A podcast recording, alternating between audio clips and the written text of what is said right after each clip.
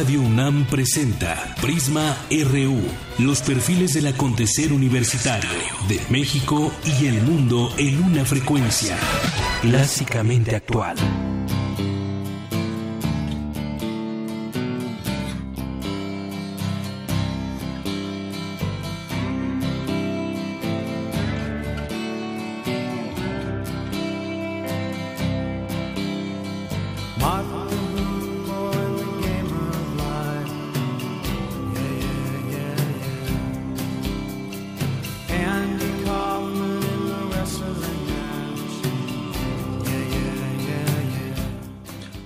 Buenas tardes. Un día como hoy, pero de 1960, nace en Decatur, Georgia, Michael Stipe, líder de REM. Siempre nadó contracorriente y prueba de ello es que habiendo crecido en bases militares de Europa y el sur de los Estados Unidos, sus inclinaciones fueron totalmente contrarias a lo que cabría esperar de unos antecedentes como esos. Estudió fotografía y pintura en la Universidad de Athens. Fue allí donde conoció a los que serían sus compañeros en REM y fue allí en torno a una tienda de discos donde dieron forma a su proyecto, mientras Stipe daba sus primeros pasos en el grupo local Gamsters. En 1980 Stipe y sus amigos dejaron la facultad para dedicarse de lleno a la música, convirtiéndose en lo que sería el primer ariete del rock alternativo. Con los años, Stipe ha explorado muchos otros caminos, como por ejemplo el cine, produciendo trabajos independientes, incluido Being John Malkovich, Estamos escuchando Man on the Moon de REM.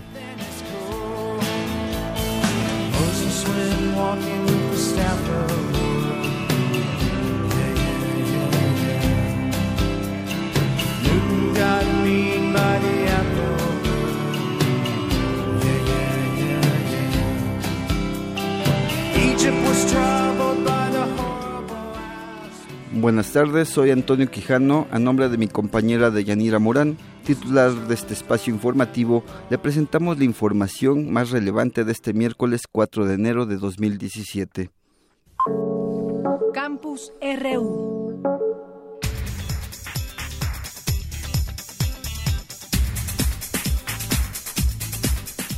Y en nuestra información universitaria, el rector Enrique Graue dictó una conferencia en Marruecos Virginia Sánchez tiene más información al respecto. ¿Qué tal, Antonio? Muy buenas tardes. Al ser la herramienta más poderosa de la humanidad, la educación debe ayudar a resolver problemas sobresalientes como la desigualdad económica, los fanatismos y la intolerancia cultural y religiosa. Así lo señaló el rector de la UNAM, Enrique Graue, durante la conferencia magistral Función Social de la Universidad en los Países Emergentes y la ventana de oportunidad que ofrece la cooperación académica México-Marruecos, que dictó en la Universidad Mohamed V de Rabat, en Marruecos. Asimismo, enfatizó la necesidad de enfocar la educación hacia una perspectiva internacional y humanista que promueva la sustentabilidad y la tolerancia. Esta tarea, detalló, no solo dependerá de las universidades, sino también deberán comprometerse los organismos internacionales, la sociedad civil, el sector privado y los gobiernos, con el objetivo de establecer un medio pacífico y tolerante donde los jóvenes se formen a favor del respeto, la dignidad humana, la igualdad de derechos, la justicia social, la solidaridad internacional y la responsabilidad compartida. El rector compartió que según la UNESCO, la pobreza mundial podría reducirse si los estudiantes de países de bajos ingresos terminaran su escolaridad con habilidades básicas de lectura. De igual manera, los riesgos de guerra bajarían un 3% si se incrementara en un 10% la población con educación secundaria. Detalló que cada año de escolaridad aumenta un 10% las ganancias por individuos, lo cual eleva el Producto Interno Bruto de un país en 0.37%. Durante la conferencia también resaltó la trascendencia de la UNAM para la historia y la educación superior de México y subrayó la necesidad de incrementar 250.000 nuevos lugares al año para alcanzar una cobertura del 40%.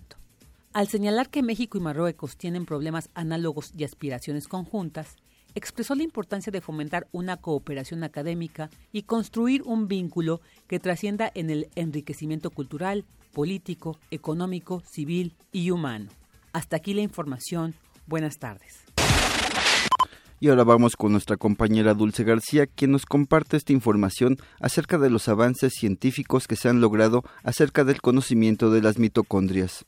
Muy buenas tardes al auditorio de Prisma RU. Las células eucariotas son aquellas que tienen un núcleo organizado con una envoltura celular, membrana, que lo aísla del resto de la célula. También se dice que tienen un núcleo de verdad. Estas células forman parte de los tejidos de organismos multicelulares, como los de los seres humanos y los animales, y poseen múltiples organelos.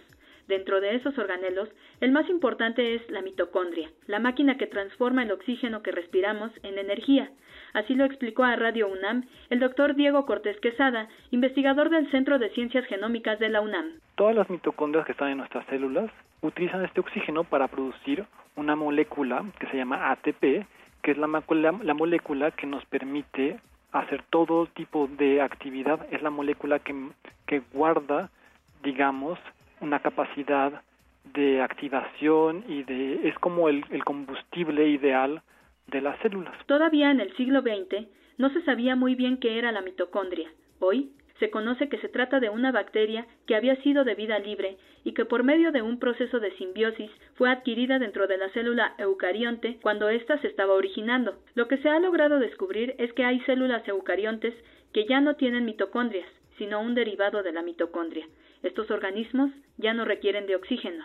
La UNAM participa en este importante descubrimiento que ha dado como resultado la identificación de alfa-protobacterias, que cuentan con todas las enzimas necesarias para el metabolismo anaeróbico, lo que significaría un único origen de la mitocondria. El mismo origen, digamos, el origen único ancestral de la mitocondria, de esta alfa protobacteria, sirve para explicar la presencia de todos los tipos de metabolismo aeróbico y anaeróbico que vemos en los eucariontes hoy en día. El análisis de las mitocondrias ayudará a mejorar los estudios antropológicos y evolutivos. Hasta aquí la información. Muy buenas tardes. Y ahora vamos con mi compañero Jorge Díaz, quien nos presenta esta nota acerca de las investigaciones realizadas en la máxima casa de estudios sobre la progesterona. ¿Qué tal? Muy buenas tardes. Investigadoras del Instituto de Fisiología Celular de la UNAM descubrieron que la progesterona, un esteroide abundante en las mujeres y uno de los ácidos grasos tipo omega 9, mitigan el dolor y el prurito, dos de los síntomas que al volverse crónicos se convierten en un problema de salud pública. Las académicas universitarias Tamara Luti Rosenbaum Emir y Sara Luz Morales Lázaro señalaron que las dolencias físicas en la neuropatía diabética, en la migraña, el cáncer, así como la comezón constante en la dermatitis atópica, afectan de manera importante la calidad de vida de los pacientes. Es la doctora Sara Luz Morales Lázaro. Hemos trabajado con compuestos de naturaleza esteroide como la progesterona y hemos encontrado que este esteroide presente abundantemente en las mujeres no es que regule la función, pero lo que sí regula es la expresión, hace que haya menos canales. Entonces lo que hemos encontrado es que al haber menos canales, en modelos animales en donde evaluamos el dolor, vemos que en animales hembras y preferencialmente en el estado gestacional, que es cuando la progesterona tiene su pico, ¿no? Vemos que las hembras con este 15 días de gestación pues tienen muchísimo menos dolor cuando lo comparamos con los machos. Los machos les duele como el doble, pero si a los machos les inyectamos progesterona resulta que ya les duele al igual que una hembra embarazada. Entonces aquí hemos encontrado un mecanismo por el cual naturalmente una hormona confiere protección hacia la respuesta dolorosa, ¿no? Las investigadoras de la UNAM estudian una vía molecular involucrada con la aparición del dolor y la picazón, el canal TRPV1, que es una proteína que se encuentra en las terminales nerviosas. También descubrieron compuestos que, al interactuar con el conducto mencionado, generan o mitigan el prurito. Uno es el fosfolípido producido por el cuerpo humano de manera endógena y genera esta sensación mediante la activación del TRPV1. Las académicas de la UNAM creen que probablemente es una patología que elevan los niveles de dolor y generan comisón. Así, al experimentar con modelos animales, han encontrado un mecanismo natural que protege ante estas sensaciones intensas y molestas. En las hembras, en estado gestacional experimentan menos dolencias que los machos. A estos les afecta el doble, pero si se les inyecta dicho esteroide, sienten igual que una embarazada. Concluyen las investigadoras universitarias que el sexo masculino está poco protegido contra el dolor y que puede combatirse la sensación mediante el descubierto. Hasta aquí mi reporte. Y ahora nuestra compañera Ruth Salazar nos ofrece esta información sobre las distintas generaciones que están laborando actualmente. En México, el reclutamiento en las empresas se ha vuelto más complejo, porque hoy conviven tres generaciones en un mismo ambiente laboral, los millennials, los X y los baby boomers. Y lograr que colaboren y se entiendan es un reto, afirmó Erika Villavicencio Ayub, coordinadora de Psicología Organizacional de la Facultad de Psicología de la UNAM. También se habla ahora de un compromiso laboral diferente, sobre todo en el caso de los millennials, porque si a esta generación no les cumplen las expectativas de desarrollo profesional o no se sienten a gusto, se van de la empresa y en ocasiones optan por laborar de freelance, pues no les interesa tanto hacer antigüedad ni tener prestaciones. Villavicencio Ayub opinó que hoy el desafío de las empresas es volverse atractivas para trabajar en ellas y si ya cuentan con los recursos humanos que requieren, deben encontrar la forma de que se sientan satisfechos y realizados con sus funciones para retenerlos. Hay empresas que están cuidando su talento, están aprendiendo que lo más importante es el talento humano y tienen programas de balance de vida, campañas de salud, se está empezando a sensibilizar sobre estos temas, se está empezando a tener horarios flexibles. Algunas otras empresas ya están dando un brinco importante en lo que llamamos home office o trabajo en casa. Están dando una serie de prestaciones a, estas nuevas generaciones que ya lo demandan.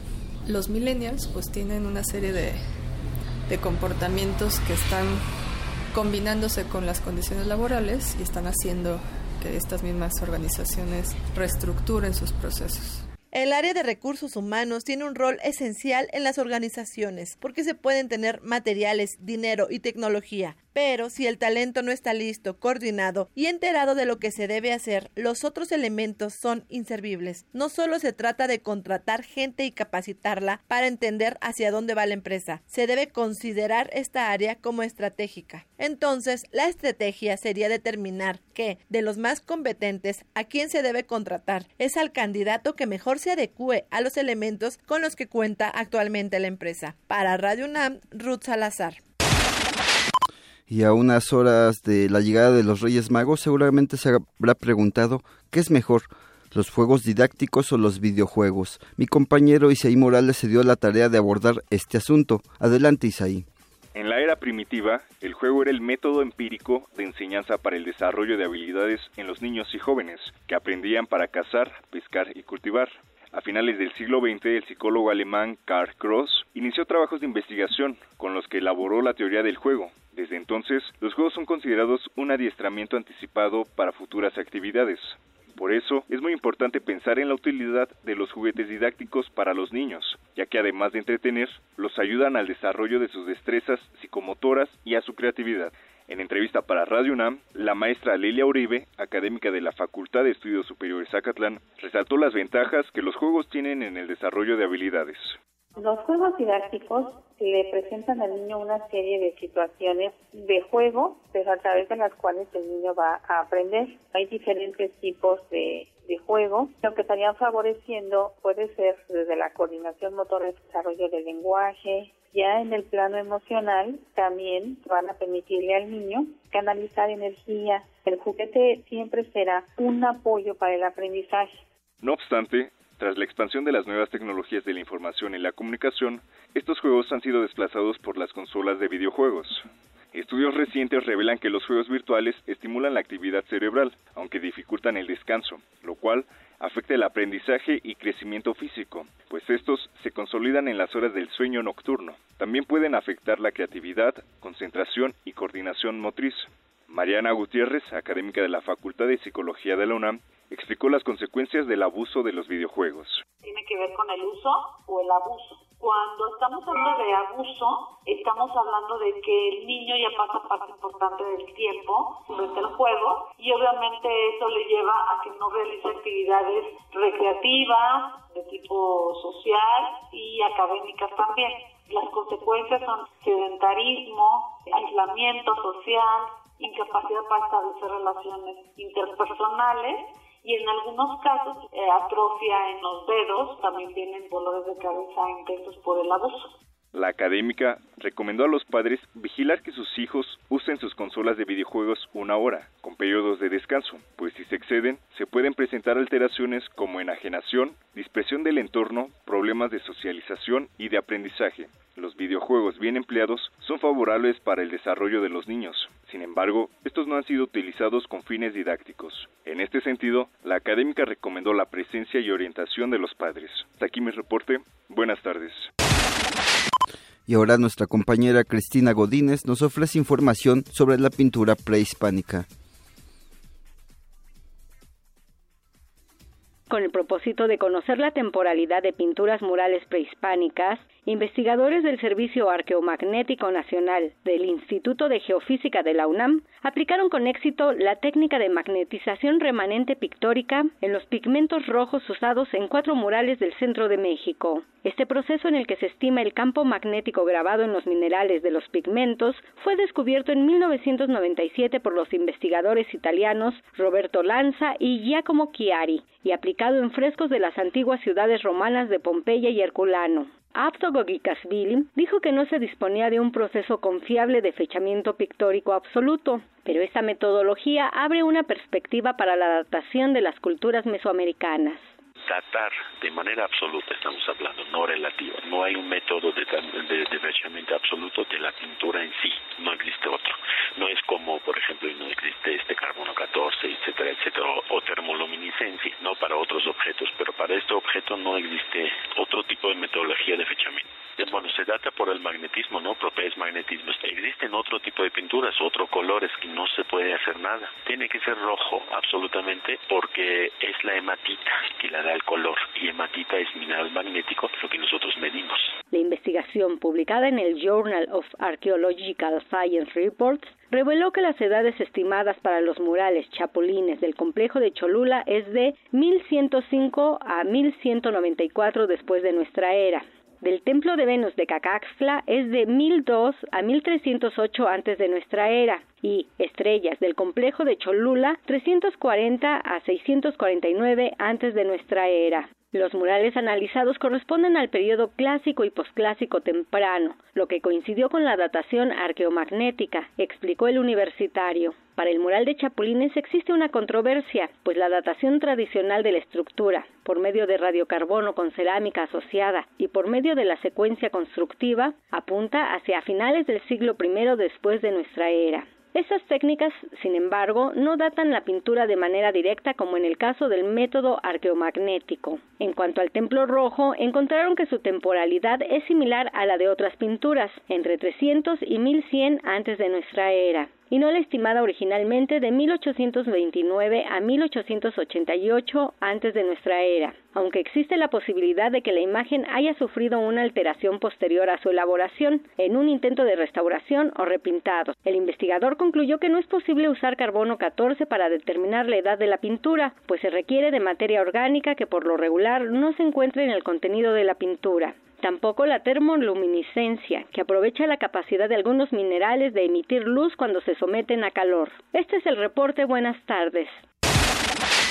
Con el inicio del año viene la cuesta de enero y con ello la población mexicana resiente más la caída del poder adquisitivo. Nuestra compañera Cindy Pérez tiene, tiene el reporte.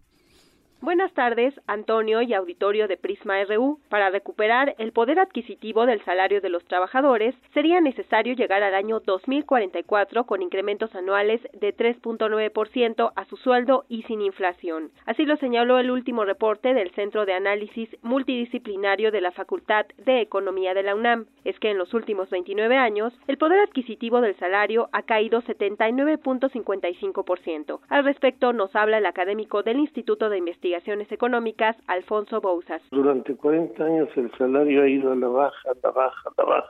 Y ahorita podríamos decir estamos 200% por atrás del salario de los años 70.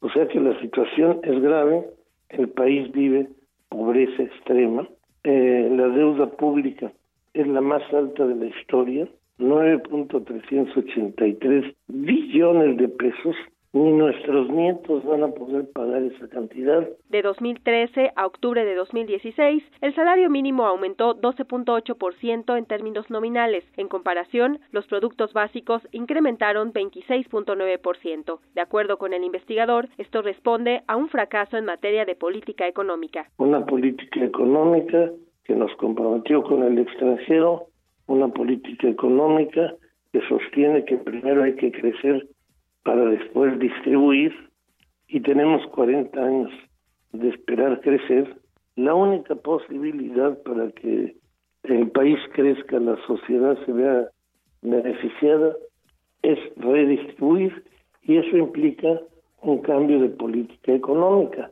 Es decir, la política económica actualmente está comprometida con los monopolios. Cabe señalar que un trabajador tiene que elaborar diariamente 23 horas con 53 minutos para adquirir la canasta alimenticia recomendable. Hasta aquí el reporte. Muy buenas tardes.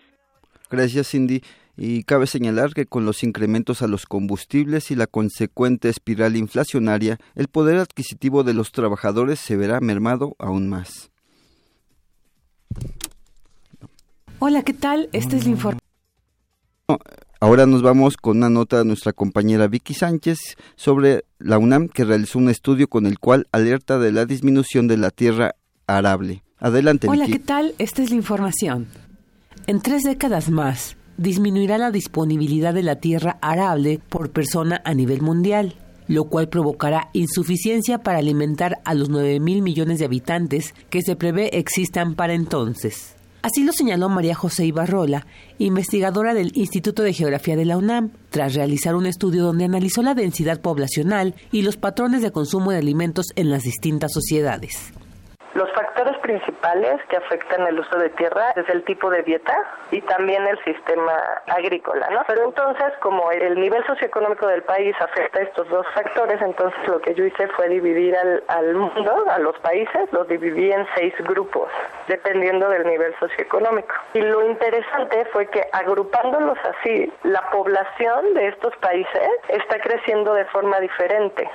La especialista señala que en su análisis encontró que las naciones más pobres tienen una dieta básica respetuosa con el ambiente, pero con baja eficiencia en el uso de la tierra, mientras que los países ricos cuentan con una alta tecnología e intensivo uso de la tierra. Asimismo, detalló que el tipo de producción depende de la cantidad de tierra agrícola utilizable, de tal forma que a partir del cálculo de 2.000 metros cuadrados de tierra arable disponible por persona en 2010, el estudio reflejó que en 2050 disminuirá a 1.600 metros cuadrados los países más ricos la población ya no está cambiando, ya es estable, pero en el grupo 1 y 2 la población está creciendo mucho. Entonces la cantidad de tierra por persona se fue a menos de la mitad. En 2050 en promedio los países más pobres van a tener tres veces menos tierra por persona la experta agregó que tampoco podrá masificarse la agroecología en cuanto a la producción de alimentos en sistemas agrícolas con principios ecológicos, tales como flujos de energía y los conocimientos de las comunidades originarias. Hasta aquí la información. Buenas tardes. Queremos conocer tu opinión. Síguenos en Twitter como arroba PrismaRU. Para nosotros, tu opinión es muy importante. Síguenos en Facebook como Prisma RU. Y en la información nacional, hace unos instantes el presidente Enrique Peña Nieto dijo que Luis Videgaray llega a la Cancillería para acelerar contactos y diálogo con el nuevo presidente de Estados Unidos. Nuestro compañero Isaí Morales tiene el reporte. Adelante, Isaí. ¿Qué tal, Antonio? Muy buenas tardes. Bien, lo comentas, hace unos minutos el presidente Enrique Peña Nieto anunció dos nuevos cambios en su gabinete. El mandatario designó a Luis Videgaray como secretario de Relaciones Exteriores, quien reemplazó a Claudia Ruiz Massieu. También nombró a María Cristina Cepeda como secretaria de Cultura. A partir de hoy, el doctor Luis Videgaray Caso asume la titularidad de la Secretaría de Relaciones Exteriores. Al frente de la Secretaría de Relaciones Exteriores, el doctor Videgaray deberá encabezar los trabajos que están inscritos en lo que constituye la quinta meta nacional contemplada en el Plan Nacional de Desarrollo de hacer de México un país con responsabilidad global. También quiero informarles que a partir del día de hoy, la titularidad de la Secretaría de Cultura estará a cargo de María Cristina García Cepeda. Maraki, como es ampliamente conocida entre sus colegas, lleva más de 30 años contribuyendo a la política cultural de nuestro país. Eh, Antonio Luis Videgaray es doctor en Economía por el Instituto Tecnológico de Massachusetts, Estados Unidos, y se, y se desempeñó como secretario de Hacienda desde 2012. Fue coordinador de la campaña presidencial de Peña Nieto y también coordinó la transición de gobierno. En tanto, María Cristina Cepeda fue directora general del Festival Internacional Cervantino, directora del Fomento Cultural y Relaciones Internacionales del CREA, y, directora de la Unidad de Divulgación de la Cultura de la Subsecretaría de Cultura de la Secretaría de Educación Pública. Cabe mencionar que por último el titular del Ejecutivo Federal aseguró que los gasolinazos no son consecuencia de la reforma energética o del aumento en los impuestos. Antonio, hasta aquí mi reporte. Buenas tardes. Muchas gracias ahí por tu reporte. Y ahora nos enlazamos vía telefónica con Emilio Bizarretea, académico de la Facultad de Ciencias Políticas y Sociales. Buenas tardes. Muy buenas tardes. Buenas tardes. Eh, díganos, eh, este anuncio del presidente Enrique Peña Nieto de la llegada de Luis Videgaray, eh, ¿estos cambios a qué obedecen? ¿Es el factor Trump, su triunfo para la presidencia de Estados Unidos? Bueno, en gran medida habría que colocar el siguiente contexto. Trump obviamente está en una de las dos situaciones en las que el presidente tiene que tomar decisiones a fondo. En primer lugar, las relaciones con Estados Unidos. Y en el caso de, Luis Videgaray, el tema es muy vinculado, puesto que fue el enlace para mantener una relación informal que ahora posiblemente se formalice. Y el otro tema que está vinculado al que el presidente está dedicando sus esfuerzos es la sucesión presidencial. Tendría a la vez, en el caso de el doctor Videgaray, un personaje de absoluta confianza para atender los dos temas y obviamente el impacto que está teniendo la reciente decisión de incrementar el costo de las gasolinas en nuestro país. Sí, eh, ¿es como resucitar a Videgaray para que pueda ser presidenciable? No, yo creo que la verdad nunca ha estado muerto. Es un caso muy parecido al del secretario de Gobernación, ¿verdad? Que lo daban por muerto el día en que se había escapado el Chapo y de pronto, pues al recapturarlo, pareciera ser que habría que entregarle en bandeja de plata la, la candidatura, lo cual no es el caso, ¿verdad? No, no, yo creo que el doctor Videgaray es una de, uno de los servidores públicos, de los amigos y obviamente de los políticos de más cercanos con el presidente y de mayor confianza y pues la rueda de la fortuna le ha favorecido con la elección en Estados Unidos. Eh, esperamos que con este nombramiento México pueda tener una mejor posición ante el gobierno de Donald Trump, sobre todo después de que ayer se anunció la cancelación de la planta de Ford en San Luis Potosí. No, yo creo que no es una mayor o mejor posición. Yo creo que lo que vamos a tener es la posibilidad de obtener un canal de comunicación más o menos cercano al círculo del presidente electo de Estados Unidos. Pero por ningún motivo se avisora que sea una relación amistosa. Yo creo que la labor gubernamental aquí tiene que decidirse hacer lo que le corresponde, buscar el desarrollo interno, ampliar el mercado, generar los empleos y prepararnos, mal que bien, para incluir en los programas de desarrollo económico y social a los eventuales migrantes que vayan a ser expulsados de Estados Unidos. Y eso es un tema que nos debe obligar a pensar a partir del interés nacional. Creo que el presidente en su discurso de hace unas horas eh, está sensible a ello y bueno, pues este, esperemos que las decisiones que se adopten en los siguientes días nos lleven a, esa meta. ¿eh? El Ejecutivo dijo que Videgaray buscará un acercamiento con Trump a, unas, a unos días de su eh, eventual, bueno, ya nombra, eh, nombramiento como presidente. Eh, ¿Esto es bueno? Sí, de hecho ya se estaban realizando algunos acercamientos informales, Pero lo que es importante en todo ámbito político y sobre todo en el diplomático en el que se va a desempeñar es mantener siempre abierta esa puerta, esa posibilidad, en donde se puedan escuchar las opiniones. Esa es una ventaja y esa es una necesidad de todos los países. En el caso nuestro, la relación asimétrica que mantenemos con Estados Unidos es relevante. Pero también hay que decirlo, si ellos insistieran en un mundo que ha tendido a globalizarse, a tomar actitudes de xenofobia nacionalista en el peor de los sentidos, el costo sería muy alto para ellos. Y realmente hay que decirlo de esta manera, no se puede manejar en algún sentido este cambio que podríamos señalar en términos estrictos de que la relación con Estados Unidos no es estratégica, no es prioritaria, lo es. Y hay conciencia, no solamente en el gobierno, entre los empresarios. Pero yo creo que las decisiones de Trump las va a tener que ir modulando. Esto que está haciendo con las empresas automotrices y con la, las empresas que eviten tener inversiones en el exterior es un problema que él quiere atender de fondo para el empleo en su país, lo cual es válido.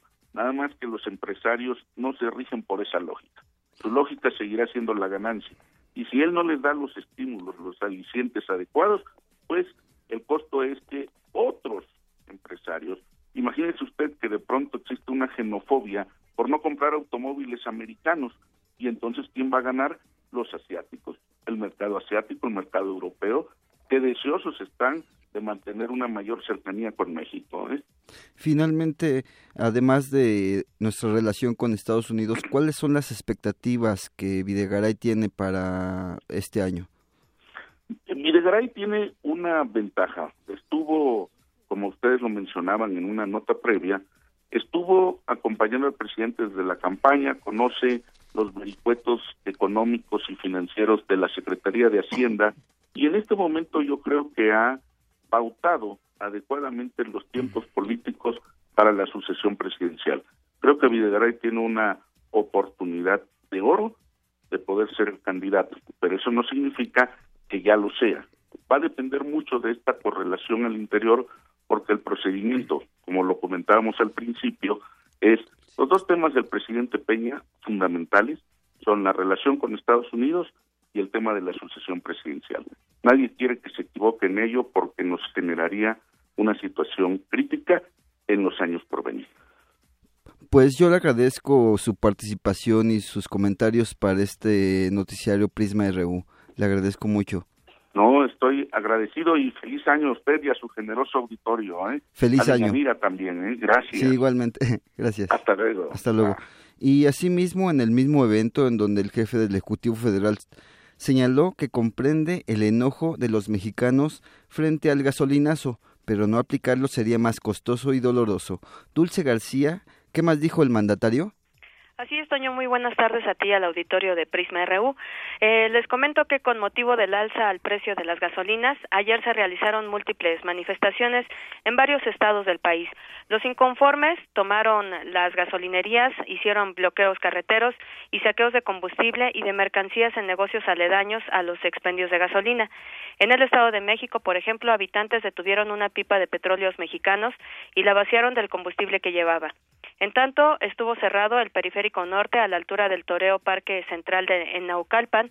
La carretera Champa-Lechería permaneció bloqueada durante más de 30 horas. En la autopista México-Querétaro, los manifestantes levantaron las plumas en la caseta de cobro de Tepotzotlán, dejando así el paso gratuito de vehículos.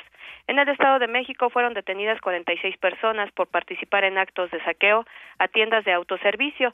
Ya se revisan los videos de vigilancia para dar con el resto de los participantes en esos actos. Una situación preocupante que se presentó en Cuautitlán, donde un grupo de personas que protestaban en contra del alza al precio de las gasolinas provocó un incendio. Por fortuna, el fuego no llegó a los tanques de combustible. Y en medio de estas protestas, como bien lo mencionas tú, el presidente Enrique Peña Nieto reapareció después de sus vacaciones solo para decir que comparte las molestias y para defender la reforma energética. Hoy emitió un mensaje y esto fue lo que dijo. Y déjenme decirles que como presidente de la República comprendo la molestia y el enojo que hay entre la población en general y entre distintos sectores de nuestra sociedad. El ajuste en el precio de la gasolina no es resultado ni de la reforma energética ni de la reforma sendaria, ni se debe tampoco a un incremento en los impuestos. Refleja más bien esta medida el aumento en los precios internacionales de la gasolina y es una medida responsable y consistente en lo que he definido es una prioridad para mi gobierno, que es preservar la estabilidad de la economía de nuestro país. El mandatario también afirmó que no se permitirán abusos en los precios de otros productos, poniendo como pretexto el precio de los energéticos, aunque también hay que decir que sobre las movilizaciones, saqueos y demanda de seguridad de los gasolineros no dijo nada. El Gobierno de la República no permitirá abusos de quienes, al amparo precisamente de esta medida, se excusan, cometen tropelías y pretenden, excusándose en esta medida, eventualmente incrementar o tomar decisiones de alza que no eh, alza en precios de productos que no son justificados. Cabe mencionar que ayer en la Ciudad de México fueron tomadas de manera simbólica al menos 13 estaciones de servicio. Eh, decenas de personas también clausuraron simbólicamente las oficinas del Servicio de Administración Tributaria de la Secretaría de Hacienda. Además, en el interior del país, la Policía Federal registró 17 bloqueos carreteros en Quintana Roo, Chiapas, Chihuahua, Sonora, Querétaro, Morelos, Sinaloa, Hidalgo, Colima, Jalisco y Michoacán. Reportó también que en Tamaulipas inconformes protestaron en las inmediaciones de la refinería Francisco y Madero de Ciudad Madero. Para hoy se tienen programadas diversas movilizaciones también. Se recomienda tomar precauciones debido al cierre de varias vialidades, como la autopista México-Puebla en dirección a Puebla, que fue tomada desde esta mañana por manifestantes. Es el reporte. Muchas gracias, Dulce. Buenas tardes. Hasta luego. Y a tres días del aumento en los precios de los combustibles, 400 gasolineras fueron vandalizadas en la Ciudad de México, Chiapas, Estado de México y Veracruz. La jornada de ayer dejó saqueos en estaciones de servicio y negocios, al menos 19 cercos a carreteros, 10 bloqueos en terminales de almacenamiento de Pemex, toma de oficinas de gobierno, así como retención de pipas con hidrocarburos. La Policía Federal refuerza su presencia en las zonas de conflicto para atender las afectaciones por la interrupción de la circulación en las diferentes vialidades. En Nicolás Romero, Estado de México, más de 50 personas vandalizaron una tienda comercial luego de protestar por el aumento de los precios en las gasolinas. El gobierno estatal informó que fueron detenidas 46 personas por saquear pantallas y electrodomésticos los jóvenes van a intentar entrar por la puerta de arriba de Chedraui. Aquí van subiendo las escaleras. Son muchos jóvenes, son jovencitos. Ya entraron. Puro chavito, puro chavito. Hoy no fue protesta, hoy fue robo. Y las amenazas se concretaron. En este momento Está aquí ocurriendo la rapiña a la tienda Chedraui. Lo anunciamos, no hay ni una sola patrulla, ni una, a pesar de que estuvo muy anunciado esto, ni una sola patrulla. Los elementos de seguridad eh, privada no pudieron hacer nada. La seguridad pública no estuvo presente. Antonio Caballero, presidente del grupo G500, informó que al menos 400 gasolineras del país cerrarán hoy debido al vandalismo que pone en riesgo a los establecimientos. Adelantó que de continuar la situación podrían ser hasta 1.800 y se mantendrá en esas condiciones hasta que el gobierno garantice el resguardo de las instalaciones. Hemos tenido agresiones del orden de 400 estaciones de servicio, que ya creo que es un número considerable. Y además le voy a decir una cosa, el problema no es las 400, es que ha venido creciendo o ha venido incrementándose de manera viral, por usar una expresión, por usar una expresión que no me gusta usar expresiones coloquiales ni mucho menos, pero ha venido incrementándose eh, según ha venido transcurriéndose las horas. Le, voy a decir algo, en este momento estamos teniendo riesgos en la zona conurbada con el Estado de México, estamos teniendo riesgo en la zona de Chiapas también, estamos teniendo eh, eh, en Iztapalapa también. Este miércoles también hay movilizaciones. Mi compañera Dulce García ha estado muy pendiente de ellas. Dulce, ¿qué está sucediendo el día de hoy? Dulce, ¿te encuentras ahí? Nuestra, nuestra compañera Dulce, en unos momentos. Eh, nos vamos con otra información. En Zacatecas, manifestantes intentaron despacharse combustible gratis en una gasolinera del municipio de Guadalupe. Empleados del lugar activaron un botón de alerta para bloquear la salida de gasolina de todas las bombas. La policía estatal resguardó las instalaciones. En el Valle de México, manifestantes cerraron carriles centrales y laterales de Periférico Norte a la altura de la avenida Primero de Mayo. El paso fue liberado después de más de cuatro horas de bloqueo. Organizaciones civiles clausuraron de manera simbólica las oficinas del Servicio de Administración Tributaria en reclamo por el alza en el precio de las gasolinas, mientras que otros manifestantes protestan en las gasolineras ubicadas a lo largo de Calzada de Tlalpan. Ahora sí tenemos el reporte de nuestra compañera Cindy Pérez sobre las movilizaciones del día de hoy. Adelante, Cindy. Buenas tardes, Antonio y auditorio de Prisma RU. Eh, pues como ya se había señalado, tome sus precauciones porque se tienen previstas diversas manifestaciones, cierres y toma de gasolinerías en protesta por el alza al combustible. En estos momentos está cerrado Cuauhtémoc y Municipio Libre.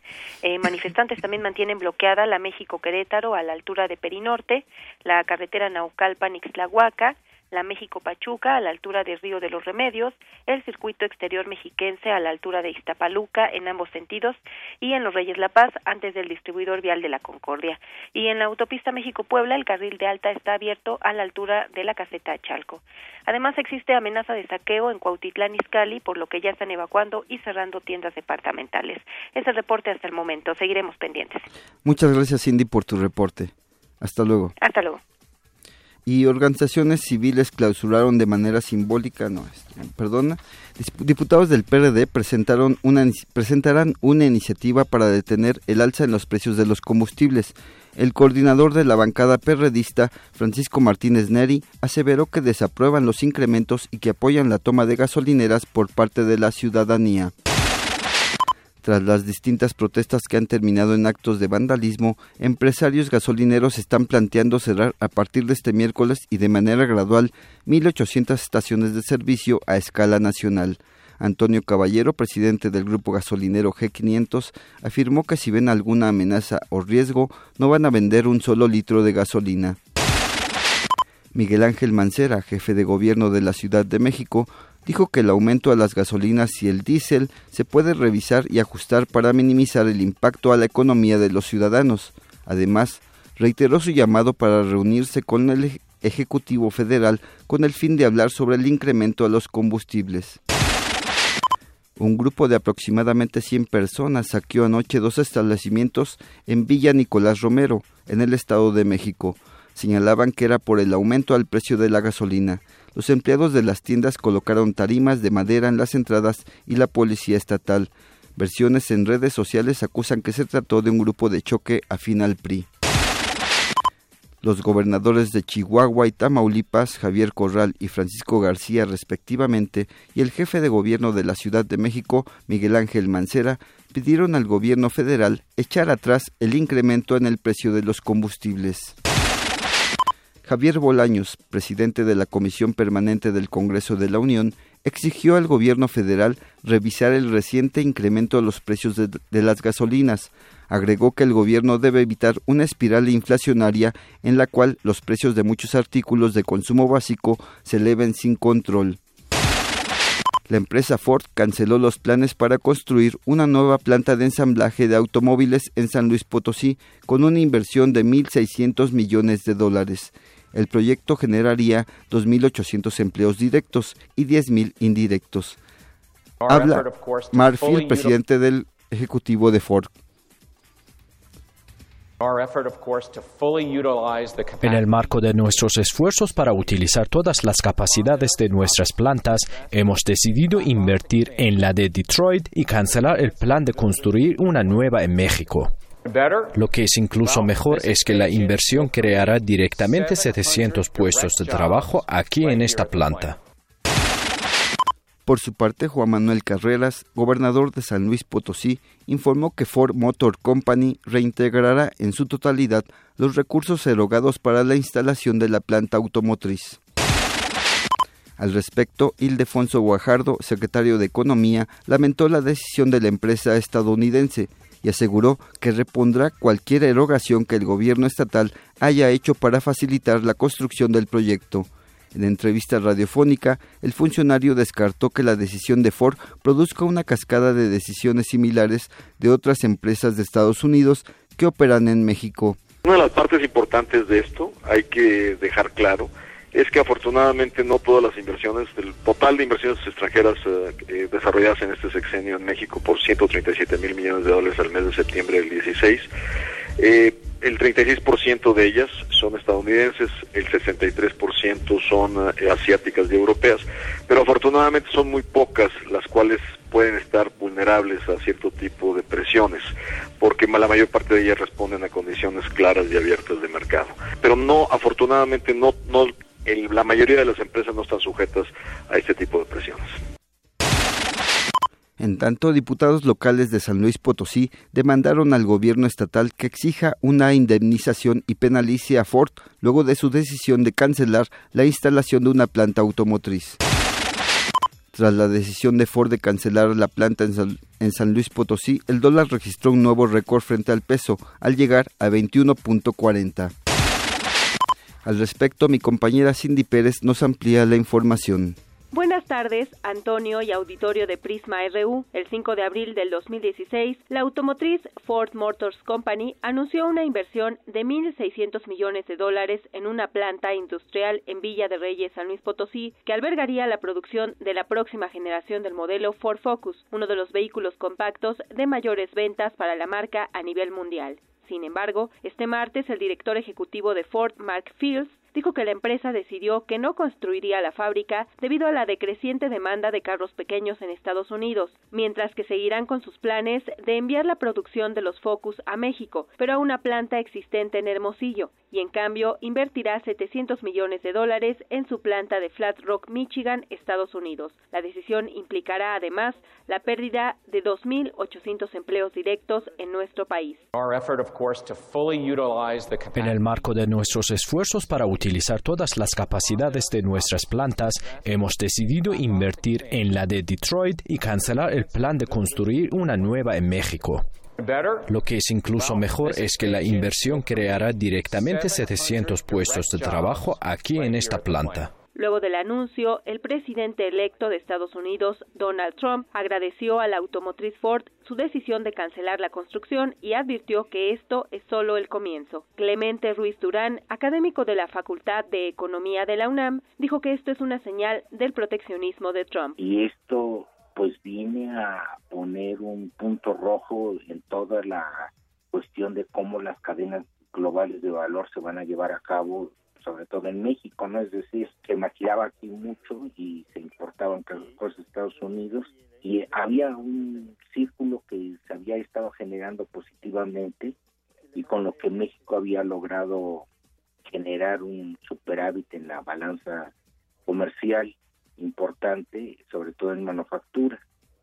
En esta perspectiva, pues obviamente lo que afecta es sobre todo la cuestión de los flujos futuros que se esperaban generar ahí a través de exportar los coches. Y ahora lo que preocupa es que el señor Trump está presionando también a la General Motors para que cancele la producción de cierto tipo de modelos en México. Por su parte, el secretario de Economía, Ildefonso Guajardo, destacó que para evitar elementos de impacto presupuestal para el Estado, el gobierno de San Luis Potelación, ante este panorama, el universitario señaló que no existe una política definida por parte del gobierno mexicano. Lo que nos dimos cuenta es que nuestras autoridades no están preparadas, digo, cuáles son las inversiones alternativas que se tienen, ¿no? Porque esto no es tan fácil de decir, nos estamos preparando, pues sí, se están preparando, pero no han mostrado ningún ah, programa al país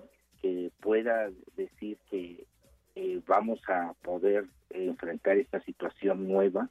Falta un ah, área de prospectiva que nos esté diciendo cuáles podrían ser los escenarios y cómo podría estar respondiendo la política económica que lo que necesitamos es una perspectiva de 5 o 10 años, ¿no? Para ver cómo nos queremos situar en las manufacturas hacia el futuro, ¿no? Cabe señalar que entre los incentivos que el gobierno estatal le había garantizado a la armadora de vehículos se encontraban la concesión de un pozo con capacidad para suministrar un millón de metros cúbicos anuales de agua, dos subestaciones eléctricas, además del abastecimiento de gas natural, todo lo anterior a cargo y costo del gobierno del estado. Hasta aquí el reporte. Muy buenas tardes. Zarpazo RU. Y ahora me acompaña mi compañero Isaí Morales, ya que conversaremos con Francisco Palencia, director técnico de los Pumas de la UNAM. Buenas tardes Paco, feliz 2017, un año lleno de retos para el equipo felino. Hola, buenas tardes, ¿cómo están? Un placer saludarles, muchas gracias. Sí, lleno de retos, pero retos eh, muy con mucha ilusión, que retos que, que la verdad no, nos hacen sentirnos muy motivados. Entonces, este, pues sí, comenzamos el año, pero pero lleno de, muy buena energía para afrontarlo. ¿Qué tal Paco? ¿Cómo estás? Mi, nombre es Isai Morales, te hablo aquí desde Radio UNAM, contentos de tenerte eh, una segunda vez. Este, quisiera preguntarte Paco, en el torneo anterior eh, de los 17 juegos que gana, de los 17 juegos ganaron 8 y perdieron 6. ¿Cómo evalúas el desempeño del club durante tu debut como técnico?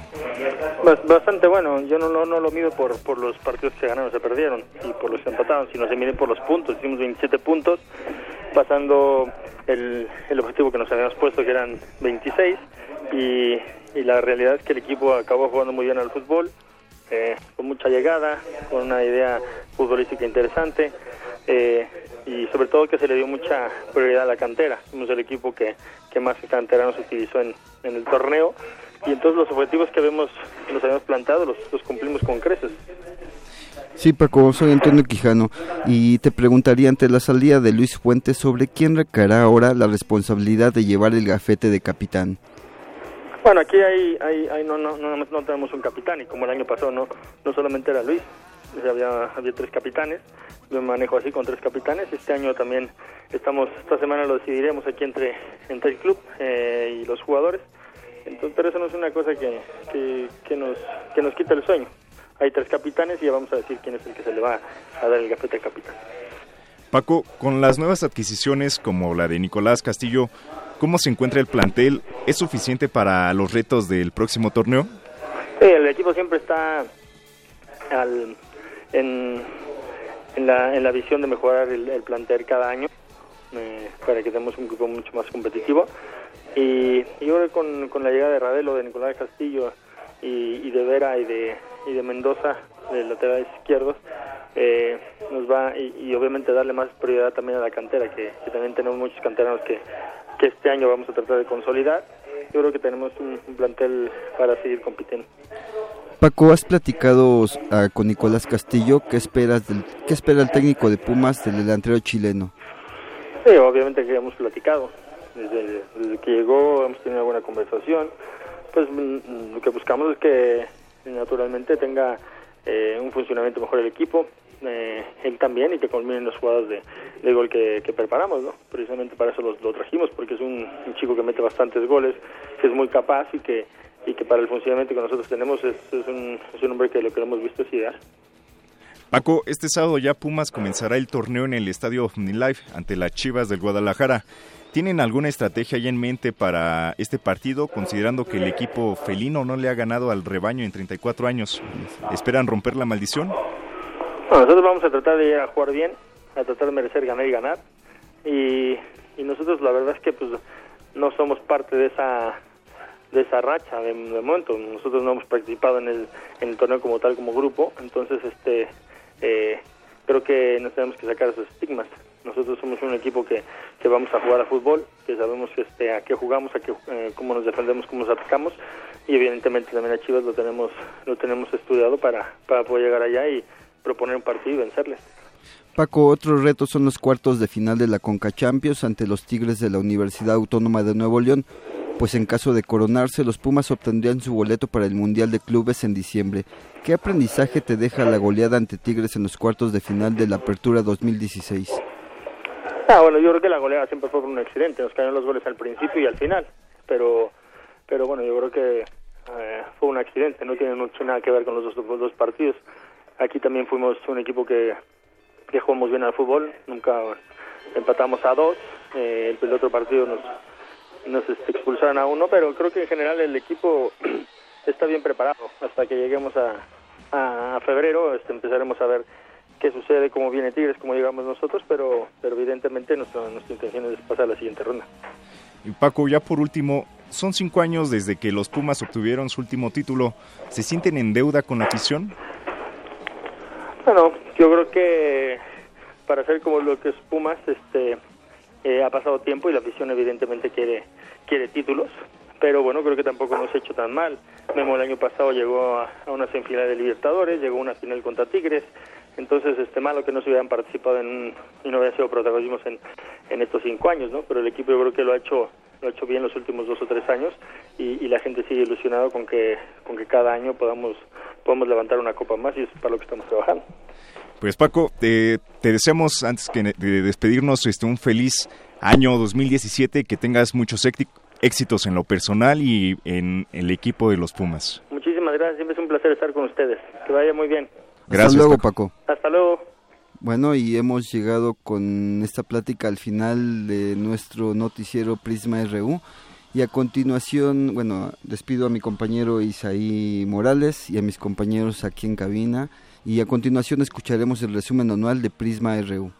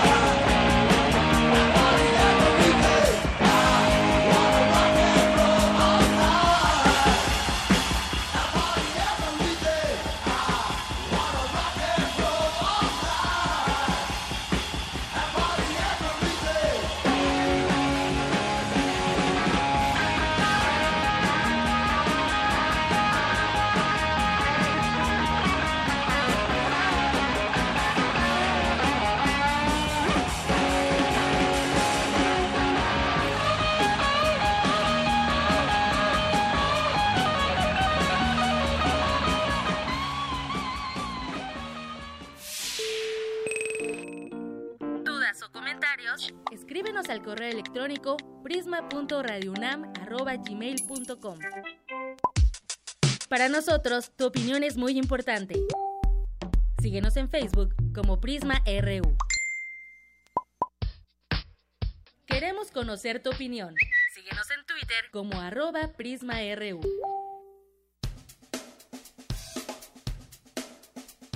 Jueves 13 de octubre, en el Centro Cultural Universitario Tlatelolco de la UNAM, se inauguró la exposición Nunca más el olvido, miradas en torno a la dictadura argentina, para conmemorar los 40 años del golpe de Estado. Mi compañera Tamara Quirós entrevistó al curador Alberto Castillo.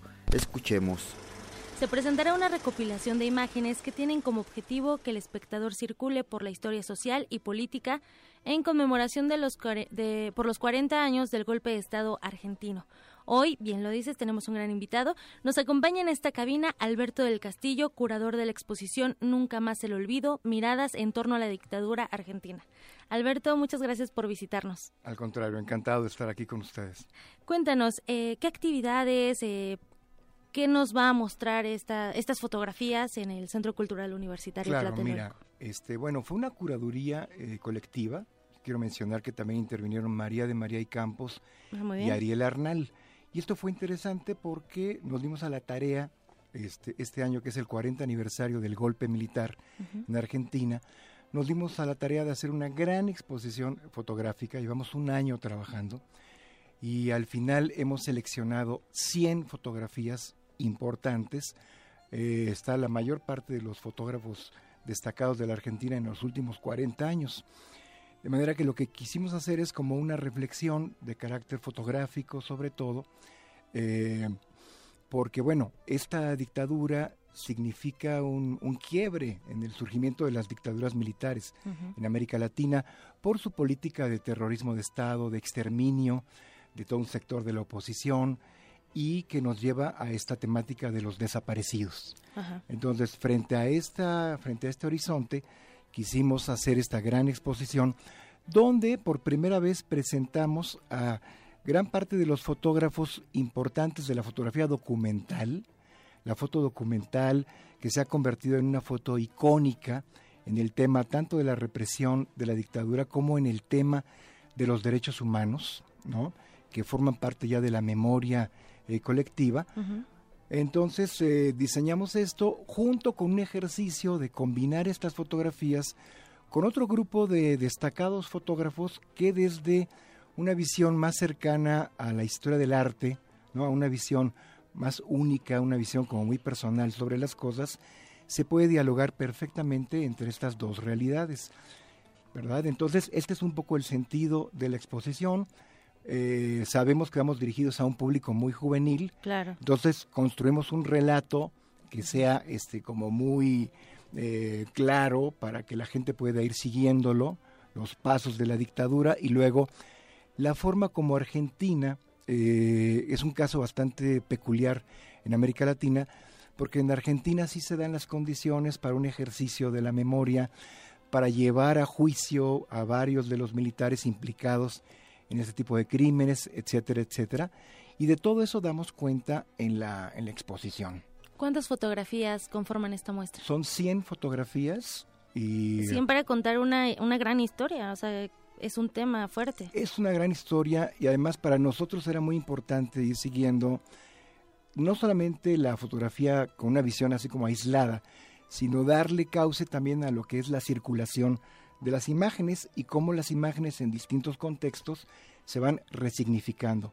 Bueno, yo quiero decir que la parte final de la exposición termina con Ayotzinapa. Ah, ok. Eh, y que y eso tiene una lógica fotográfica este, dentro de la exposición, porque nos encontramos con que algunas de las protestas por Ayotzinapa recogen fotografías de la dictadura militar, fotografías que ahora son íconos de la memoria, como es el caso de Eduardo Longoni, con sus fotos de los militares. Bueno, eh, grupos de familiares de, de, los 43, grupos de derechos humanos, han recogido algunas de estas fotos para hacer sus protestas a lo largo de estos dos años, ¿no? Mencionabas ese tema, ¿no? Los desaparecidos, estamos hablando de los 70, 80, pero que sí, o sea, lamentablemente están en la actualidad. Claro. Alberto, cuéntanos, ¿cómo te involucraste tú en la curaduría de, de estas fotografías? Con, con, este tema de la dictadura. Claro, mira, yo llevo ya varios años trabajando, yo soy historiador, trabajo en el Instituto Mora, y llevo ya varios años haciendo una historia social de la, de la fotografía en México, que me ha llevado a detenerme en varios episodios como muy importantes de la fotografía mexicana sobre todo el movimiento estudiantil de 1968. Tuve oportunidad de curar también una exposición y de publicar varios libros al respecto, de lo que ha significado también la fotografía para acercarnos a ese episodio tan importante de la historia nacional. Me he detenido también en el tema del zapatismo, en fin, por ahí tenía yo como varios acercamientos y esto es como una gran oportunidad para reflexionar sobre un tema que tiene una importancia continental, que es el caso de la dictadura argentina. Y bueno, con esta distancia que te da México eh, y que implica que no vas a hacer como un trabajo eh, de carácter militante, ni mucho menos, sino con una cierta distancia, con una perspectiva crítica, pues el reto era construir un relato, un relato amplio, convincente, y juntar por primera vez eh, a estos este, fotógrafos, la mayor parte de los cuales tiene una relevancia enorme, ¿no? Gente que va desde Marcelo Brodsky, Gustavo Germano, hasta Pablo Lasansky, Daniel García, en fin, es un grupo de cerca de 30 fotógrafos. Muy talentosos también. Y que reunimos por primera vez acá en México. Muy bien, entonces la fotografía como una extensión de la memoria. Esta muestra se presenta hasta el 13 de octubre, bueno, se inauguró el día de ayer y se presenta hasta el 13 de octubre. Eh, en la sala de exposiciones temporales del Memorial 68 dentro de las instalaciones del Centro Cultural Universitario Tlatelolco. Sí, la presentamos hasta el mes de enero. Hasta el mes de enero con otras actividades conjuntas. Y está permanentemente la exposición para quien pueda y quiera ir a verla, ¿no? Muchísimas gracias por la invitación. Eh, Alberto del Castillo y te agradecemos mucho la visita. No, al contrario, un placer estar aquí con ustedes. No pierdas detalle del acontecer universitario en Prisma RU. También puedes escucharnos por internet en www.radiounam.unam.mx. Queremos conocer tu opinión. Síguenos en Twitter como arroba PrismaRU. Prisma RU. Un programa con visión universitaria para el mundo.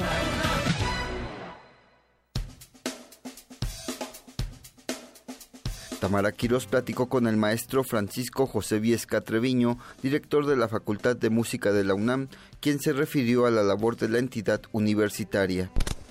Una con 20 minutos y me voy ahora. Ya tenemos en la línea telefónica al director de la Facultad de Música de la UNAM, ni más ni menos, el maestro Francisco José Viesca Treviño. Maestro, eh, director de esta facultad, muy buenas tardes. ¿Qué tal? Buenas tardes, Yanira. Qué amables en recibirme en ese espacio. Pues mucho gusto para nosotros recibirlo aquí. Maestro, quisiera preguntarle un poco acerca de, en principio, de su participación que tendrán en el Festival de Berlín de Alemania. Platíqueme cómo fue eh, que se dio esta invitación, en qué marco, cuéntenos. Pues eh, allá en, Alemania se lleva a cabo anualmente un festival de orquestas juveniles desde hace ya varios años y eh, ese festival ha tenido realmente una convocatoria pues de gran impacto en el, con la visión, con la intención de motivar a los jóvenes de todo el mundo a enfocarse en la creatividad y eh, en armar a través de la música pues ese mensaje de realización, ese mensaje de paz, de esperanza, de cordialidad, de integración social y desde luego pues dar un, espacio también para la profesionalización de nuestros futuros músicos para la vida eh, a nivel universal. Entonces, eh, me da mucho gusto realmente que nos hayan invitado en esta ocasión. Nosotros estuvimos allí en el año 2013 y pues la presencia que tuvo la universidad a través de la Orquesta Sinfónica Estanislao Mejía, que es la orquesta de estudiantes avanzados de aquí de la facultad, eh, que nos hayan reiterado una invitación para estar en este en esta eh, edición del festival, pues para realmente es una cuestión honrosa, o sea, nosotros este, vamos como invitados y vamos a dar un concierto el 2 de septiembre ahí en la eh, sala de conciertos de Berlín. Mm. Este y bueno, eh, realmente pues esto para nosotros es motivo de gran estímulo, de gran trabajo, de gran motivación para nuestros estudiantes y el programa realmente ha tenido una proyección de tal impacto que está siendo referente en cuanto a pues condiciones a los perfiles que estamos pidiendo a los estudiantes de la facultad y a los estudiantes de México para participar en el proyecto que está motivando a, elevar nuestro rendimiento artístico este, pues generando realmente una esperanza en nuestros futuros atrilistas eh, a nivel orquestal. Bueno, pues sin duda, maestro, esto es un orgullo eh, para la UNAM y para México. ¿Cuántos estudiantes van? Dice que son estudiantes avanzados, ya tienen una trayectoria. Exactamente. ¿Cuántos son más o menos los que van? Bueno, van 90 estudiantes. 90. Sí, van 90 estudiantes. Un buen número, maestro. Sí, cómo no. Y bueno, con un criterio amplio. Estamos también este, acogiendo a jóvenes, pusimos un límite de edad y estamos eh, también proponiendo gente que esté que esté trabajando su desarrollo académico. Tenemos una persona que está en el posgrado que va a, colaborar, pero son poquitos los que no están adentro, o sea, son 20, 24 personas que vienen eh, de afuera a través seleccionados a través de audiciones y son 73 músicos eh, los de la facultad que van a ir en esto. Como vemos, es un espacio también de gran convivencia interinstitucional, de gran motivación en donde estamos nosotros compartiendo pues este ideales, propósitos, esquemas, métodos, técnicas de, educativas eh, que están pues integrándonos en una gran fraternidad a nivel nacional. Todo esto genera un, un espacio y un proyecto verdaderamente único las situaciones que yo quiero invitar a, nuestro auditorio, eh, a las presentaciones que vamos a realizar este fin de semana en la sala Netzahualcoyos, en el Centro Cultural Universitario, el sábado, ah, el perdón, el viernes, el próximo viernes 12. Viernes 12. A las 20, 30 horas. Muy bien. O el domingo 14 a las 18 horas donde vamos a interpretar el programa que se va a tocar en Berlín. Eso está maravilloso porque se van a ir a ofrecer esta música a otro país, pero qué mejor conocerlos también en México. Así que, y además, fíjese, maestro, que tengo ya estos seis pases dobles para este concierto de la orquesta Estanislao Mejía, que se va a Berlín y pues son seis pases dobles para la sala Nezahualcóyotl, ya nos decía, el próximo viernes a las 8.30. Así es. Pues muchas gracias, felicidades, Estaremos enhorabuena. ahí de, de compartir, pues con gran emoción y se van a sorprender de la calidad no solo de la música y la música que presentamos, el programa, estarán fascinados con el programa, pero la manera en que están interpretando nuestros jóvenes la música de México y la música de nuestra cultura occidental, de verdad quedarán gratamente impresionado. Seguramente, seguramente. Pues muchísimas gracias y de regreso, pues ojalá puedan venir para platicarnos cómo les fue allá en Berlín o poder tener una conversación. Muchas gracias. Gracias por el espacio. Un saludo al auditorio. Muchas gracias. Bueno, pues fue el eh, director de la Facultad de Música, el maestro Francisco José Viesca Treviño, que nos platicó de esta participación del festival en el festival. Prisma RU. Con Deyanira Morán. ¿Dudas o comentarios? Escríbenos al correo electrónico prisma.radiounam@gmail.com. Queremos conocer tu opinión. Síguenos en Twitter como arroba PrismaRU.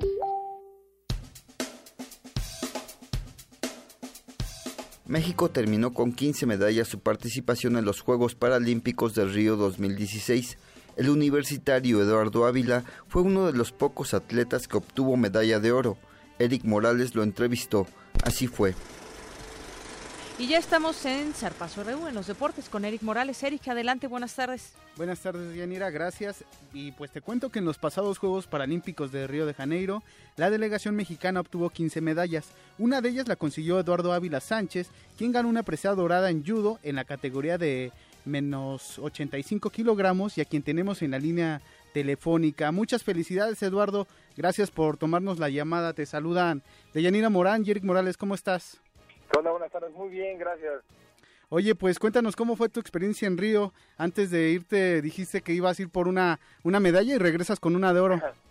Pues así es, eh, estuvimos un, un periodo antes en Sao Paulo entrenando, bastante pesado con la selección olímpica de Brasil, con una gran parte de la selección olímpica, un entrenamiento bastante fuerte. Llegamos a Río cuatro, no, tres días antes de la competencia, eh, frescos, recién entrenados en Sao Paulo, y pues así como dijiste, íbamos por una medalla y regresamos con, con buen resultado. Oye, también tuviste primer lugar en los Juegos Paralímpicos de Beijing en 2008 y bronce en, en Londres 2012. Ya estás acostumbrado a ganar, ¿no, Eduardo? eh, suena bastante fácil, pero pues ha sido complicado y más que acostumbrado ya se me hizo como una, una obligación. Oye, eh, en algún momento de tu carrera deportiva, eh, esta debilidad visual que, que, tienes te ha impedido desarrollar este pues tus proyectos, tus sueños? Claro que sí, pues eh, empecé bastante complicado, te digo, por, la, por el problema oftalmológico que hay, eh, pero te digo, el deporte también fue un proceso de integración, de desarrollo, de terapia, ¿por qué no decirlo? Eh, fue complicado, difícil, muchos años, 10, 15, 10, 12 años difíciles en cuanto en el judo, empezando desarrollarme, o sea, perdiendo también, ¿por qué no decirlo? fue difícil, pero te digo, el deporte ha sido lo mejor que me ha pasado, porque pues, literal me cambió la vida. Oye, y antes de estos Juegos Paralímpicos de Río, mencionábamos que habías asistido a, dos ediciones anteriores. ¿Has, ¿Has, notado alguna evolución en cuanto al judo paralímpico? Ah, claro que sí, también. Eh, cada ciclo, cada periodo es más complicado, cada vez hay más gente, cada vez se desarrolla más lo que es el judo paralímpico, al igual que el judo convencional, cada vez hay mayor fomento y difusión del judo paralímpico y obviamente cada vez es más difícil. Oye, y además eres exalumno de la UNAM y también te formaste en la Asociación de Judo de nuestra universidad. ¿Qué, qué podrías decir eh, de esta etapa de, de, tu formación deportiva? Pues yo estudié en la preparatoria 4, eh, orgullosamente cuatrero, como decíamos allá, eh, hace ya en el 2000, fui generación 2000. después entré a la Facultad de Química pero pues es triste el apoyo que hay en la UNAM en cuanto a deporte, no hay ningún incentivo, ningún fomento, difusión al deporte universitario, es triste que hay esas instalaciones impresionantes que ninguna universidad tiene, eh, la matrícula que tiene la universidad también es muy grande, pero no hay ningún apoyo, no hay difusión, no, no se preocupan por el deporte universitario, lo cual puede ser una gran ventaja para la universidad también si llega a apoyar. O sea, yo en los años que estuve como universitario, compitiendo como universitario, jamás recibí un apoyo. Una vez me dieron un judogi que fue una burla o feo, o sea, ni siquiera se puede usar en competencia, en entrenamientos tampoco. Pero es, o sea, hace falta que más un desarrollo en el deporte universitario. Pues esperemos que, que tu ejemplo de, de pues consistencia y de, de entrega sirva para que eh, se tomen en otro nivel el, deporte como tú lo mencionas. Así es, ojalá pronto. Híjole. Se, cortó. se nos fue. Qué, lástima, yo ya no, me quedé con las ganas de felicitar a Eduardo Ávila, pero bueno, creo que ya nos había dicho lo más importante que le habías preguntado sobre esa competencia, pues toda la consistencia que tiene que haber y disciplina en una eh, en un deporte como el judo, ¿no? Eh, como el judo paralímpico, ganó medalla de oro ya está, ya está en la línea telefónica Eduardo. Eduardo, ¿estás ahí? Sí, ya que estoy, te cortó la llamada. Oye, este, pues te queremos agradecer aquí en Prisma RU por tomarnos la llamada, por tus minutos y pues desearte mucho éxito eh, en las próximas competencias que tengas. Muchas gracias por ustedes, por la discusión. Felicidades, Eduardo. Hasta, luego. Bye. Bye. Prisma RU. Morán. Queremos conocer tu opinión. Síguenos en Twitter como arroba PrismaRU. ¿Dudas o comentarios? Escríbenos al correo electrónico prisma.radiounam.gmail.com Para nosotros, tu opinión es muy importante. Síguenos en Facebook como Prisma RU. Detalle del acontecer universitario en Prisma RU. También puedes escucharnos por internet en www.radiounam.unam.mx. Poesía RU. Y ahí estaba yo, parada, como estúpida. Me levanté, como todos, con mariposas en el estómago. Volvíamos a salir a tomar nuestra calle como todos, estaba con cucarachas de miedo carcomiéndome la base del estómago, pero también, como muchos, estaba con mariposas volándome por los cielos del estómago. Ahí estaba yo, como muchos. Esa mañana, como siempre, con mi tendencia de mamá, me dediqué a hacer tortas de huevo con frijolitos refritos y con su chile para que supiera mejor. Hice cien poéticas tortas, poéticas por necesarias, poéticas porque iban a quitarle el hambre de las tres de la tarde a muchos como yo.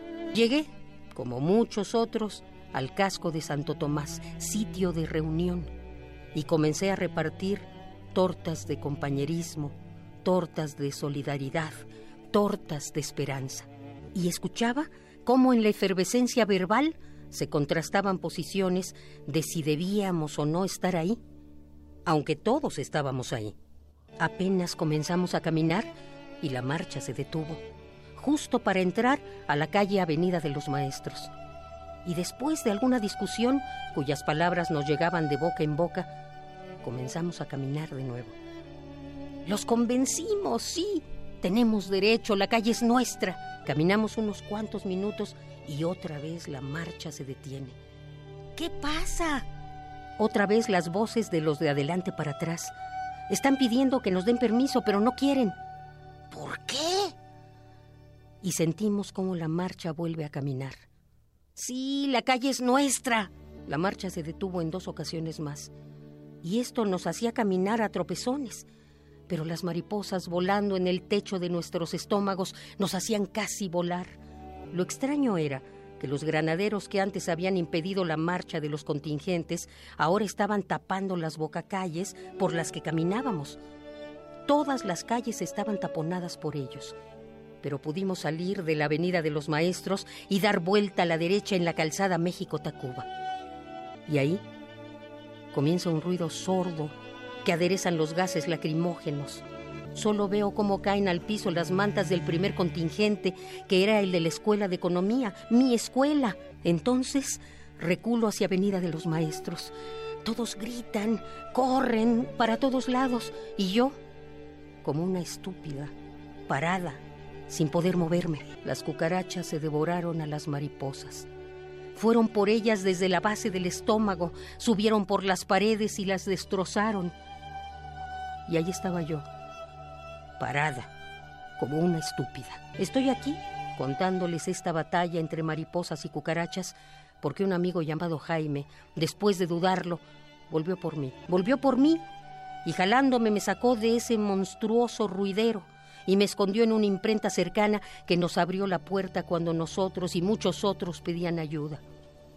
Gracias a ellos, los héroes anónimos. Desde entonces, aunque siga siendo una estúpida, trato de no solo estar parada, pasmada, porque una mariposa que supongo yo quedó viva en mi estómago me recuerda que tenemos derecho, que la calle es nuestra y que por el bien de todos los que vienen tenemos que ganar esta batalla entre cucarachas y mariposas. Y ahí estaba yo, parada, como estúpida. Pero ahora trato de hacer todo lo que mis fuerzas me permitan hacer. Tenemos derecho. Prisma RU.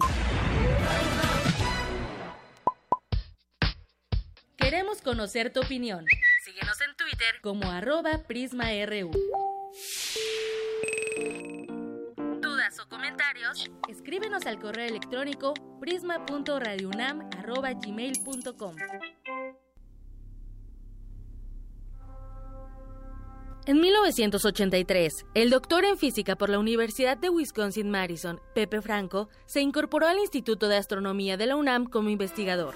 Fue director durante ocho años y vicepresidente de la Academia Mexicana de Ciencias. Ha publicado 172 artículos de investigación, docencia y difusión. Además, ha editado 15 libros sobre sus especialidades. En 2002, obtuvo el Premio UNAM de Investigación Científica el Premio de Investigación de la Sociedad Mexicana de Física en 2009, el nombramiento de caballero en la Orden de las Palmas Académicas del Gobierno de Francia y la Medalla de la Sociedad Astronómica de México en 2011. Es investigador titular C y tiene las distinciones nivel 3 del Sistema Nacional de Investigadores y nivel D del Programa de Primas al Desempeño de Personal Académico de Tiempo Completo. Desde 2012 es director general de divulgación de la ciencia de la UNAM este es el perfil humano del doctor Pepe Franco.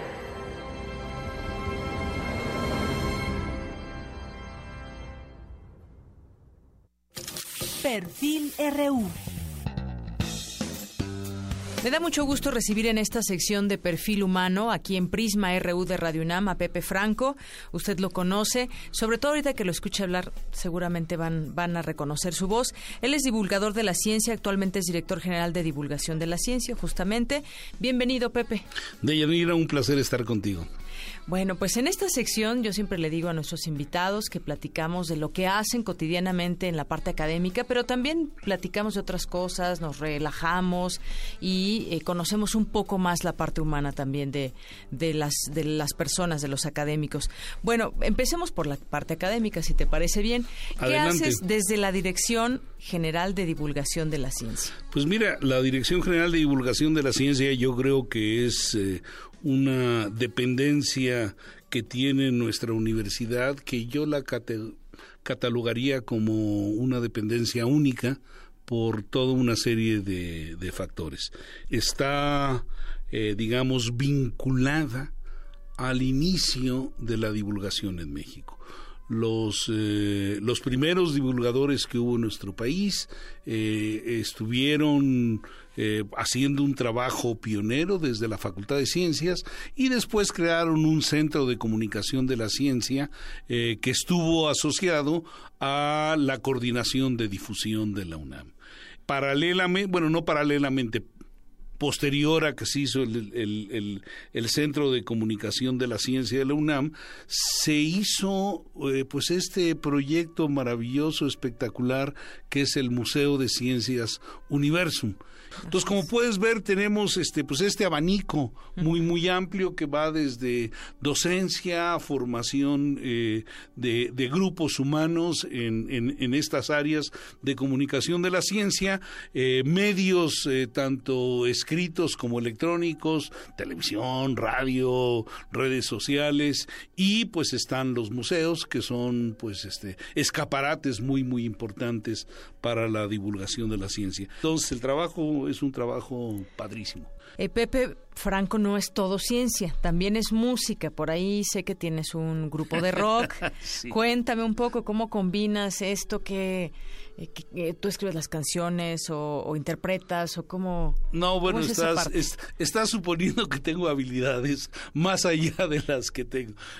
no, pues sí, digo, la música me ha gustado desde que era, desde que era pequeño y, y yo aprendí a tocar guitarra pues de manera autodidacta, nunca, nunca tuve estudios formales y pues es muy limitado lo que puede hacer un autodidacta y el bueno pero con el gusto y todo pues ya puedes sacar me imagino varias. Ya puedes armar un reventón sí pero bueno pues este uno uno este qué sé yo para mí es un hobby. Me encanta la música me encanta pues me encanta toda la música la música clásica me gusta el jazz me encanta pero pues tengo limitaciones muy grandes, jamás podré tocar música clásica ni jazz, entonces me conformo con tocar rock and roll y blues, que es bastante bastante más elemental. Pero tienes tu grupo. tenemos un grupo, sí, que se llama Carbono 14. He tenido varios grupos a lo largo de los años, eh, pues no es nada, no es nada formal, es un grupo, es un grupo que lo que hace es tocar covers, porque todos nos dedicamos a alguna otra cosa. Pero si te presentas en algún sitio y todo. Eh, pues nada, nada, este, nada formal. Nos presentamos en donde, en donde se descuidan y nos invitan y, claro que lo hacemos con muchísimo. Ah, es bueno saberlo. Tal vez alguien que te escuche no, bueno, hemos tocado en la Casa del Lago, por ejemplo, ah, hemos tocado en, en algunos festivales de, de, ciencia y arte, estuvimos en Ensenada, en, en, el Festival del Conocimiento, qué sé yo, o sea, el, el, el, grupo se presenta de vez en cuando, pero como todos trabajamos en otras cosas, pues no, no podemos hacer música de manera más, más seria, de manera profesional. Entonces, pues de repente un toquín, lo hacemos con mucho gusto el grupo gusta, pues bueno, pues cada uno anda en lo suyo. ¿Tienes algún algún toquín en puerta? Eh, bueno, teníamos uno que probablemente no se va a poder hacer y íbamos a tocar en septiembre en un festival del conocimiento. Oye, pero nos avisas para un día anunciarlo aquí en Prisma RU y que la gente te vaya a ver y nosotros te vayamos a ver. Yo la verdad no te he visto todavía, me gustaría. Bueno, pues espero que no te decepciones. claro que no.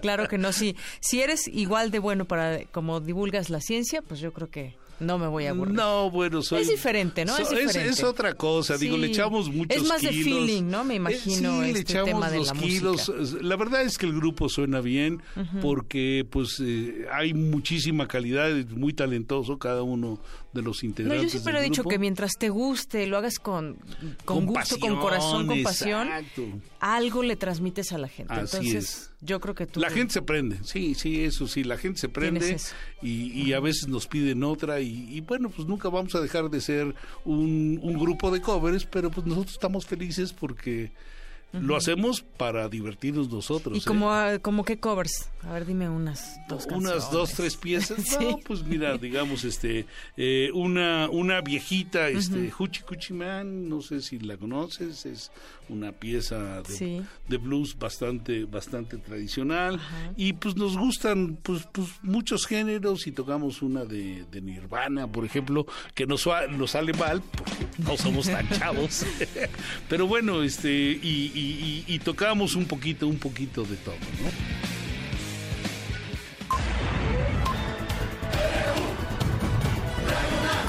Prisma RU. Con Deyanira Morán. No pierdas detalle del acontecer universitario en Prisma RU. También puedes escucharnos por internet en www.radiounam.unam.mx. Para nosotros, tu opinión es muy importante. Síguenos en Facebook como Prisma RU. Queremos conocer tu opinión. Síguenos en Twitter como arroba PrismaRU.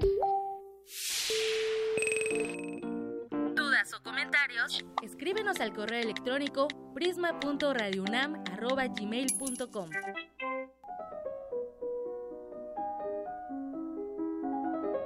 Cartografía RU con Otto Cázares.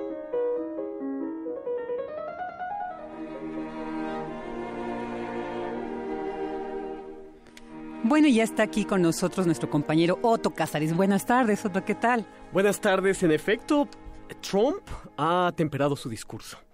Lo ha matizado, pero es la matización de un actor. Eh, este comentario tiene por título Construir armas de construcción masiva. Y antes de empezar, me gustaría decirles que estoy muy contento de compartir estos micrófonos con ustedes, una vez más. Gracias. Y de saludar al entrañable público de Radio UNAM. Fíjense en esto. Mierdra es la palabra que el rey Ubu repite constantemente en la obra del patafísico Alfred Jarry. Ubu Rey es un personaje de ficción que busca reinar sobre los muertos. La consigna de su reinado es la aniquilación. Ubu muerde, Ubu escupe, Ubu encierra. En realidad Ubu pone en práctica los preceptos del príncipe de, Maquiavelo es el mejor de los príncipes, puesto que el fundamento de su reinado es el miedo. Es una obediencia fundamentada en el miedo. Esa es la terrible puesta en práctica de Ubu. El poder como un ejercicio legítimo ante atemorizados. Pues bien, el miedo, como la más elemental de las fórmulas del poder, funciona porque el miedo es algo así como un foco infeccioso del que todos van contagiándose. El miedo es la verdadera peste. Trump parece poseer un arma política infalible, el miedo. Aunque él mismo no sea un político, utiliza esta arma política maquiavélica, el miedo. Se tiene miedo cuando se tienen vislumbres del final o cuando llevamos todos rostros lóbregos de funeral. No se tiene miedo cuando marchamos como una forma moral de la protesta. Ante la forma generalizada del nuevo ser atemorizado por la maldad y la susceptibilidad, conviene recordar una frase sabia de Michel de Montaigne que dice, no hay tanta maldad en el mundo como estupidez, y no hay tanto dolor como vanidad herida. La estupidez y la vanidad herida se tornaron los temas más espinosos de esta semana, ante esta broma de mal gusto que se volvió muy seria el bufón se volvió rey. Ubu Trump se hizo con el poder de forma legítima, donde vemos que la legitimidad no siempre significa conveniencia. Del martes a esta parte han surgido un sinfín de opiniones. Unas como la del filósofo Slavoj Žižek, que comparó la situación estadounidense con la caída del Imperio Romano y acotaba Solo al final del Imperio Romano aparecieron los Claudio, los Nerón, los Tiberio, los Calígula, y no sin razón traza la comparación de estos libertinos con Donald Trump. Mientras tanto, el Ku Klux Klan celebraba la victoria agitando la justificada paranoia racial. El escritor británico John Carlin habló de Trump como si se tratara de un Kim Jong II americano. Y en una palabra, el mundo padece o ha detectado un nuevo cáncer, Donald Trump.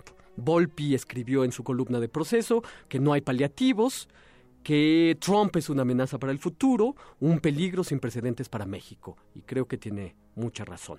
A Trump le granjearon popularidad su inescrupulosidad, su lengua larga, su misoginia. Es un rey, como Ubu, y por lo tanto su presidencia será más bien un reinado. Y no es de ningún modo un homo politicus, es más bien un actor. Un actor sorprendido de su misma actuación. Yo siempre sostuve que su incorrección política como método lo llevaba a nuevos estados de percepción. Trump iba sorprendiéndose día a día de sus avances y día a día también iba exigiéndose más para arrojar bombas, eh, insisto, no políticas. Pero ahí está la clave. Se votó por Trump porque no es un político, sino un bufón. Dice que no cobrará ni un céntimo, solo un dólar por sus funciones presidenciales. Y ya no ser político se ha transformado en el mejor eh, argumento, pedestre ciertamente, para un candidato político. Pero falta aquello que los marxistas de otro tiempo llamaban la realpolitik, es decir, Trump tiene que habérselas con los poderes fácticos, la realidad de la máquina, por así decirlo.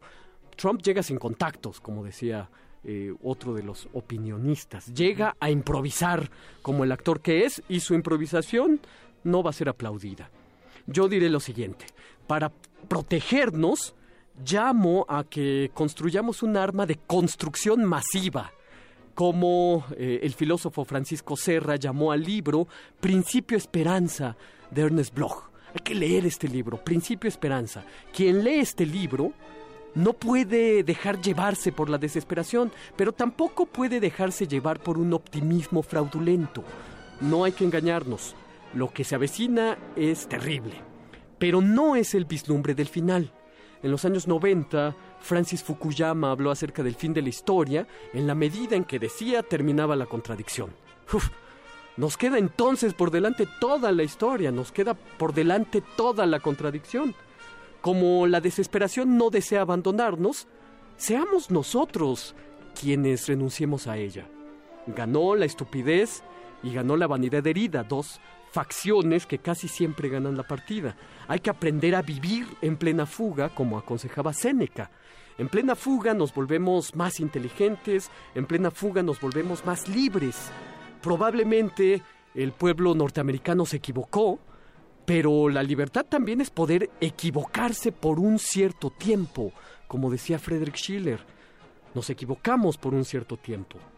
Eso sí, ya no hay que equivocarnos más. Volvamos nuestros ojos a nuestras propias equivocaciones, volvamos nuestros ojos a nuestros propios ubúes. El muro de Trump ya estaba construido, aunque no estuviera hecho de eh, concreto. Y hay muros que nos separan entre nosotros. Es el miedo. Esa es la auténtica y la más eficaz arma política.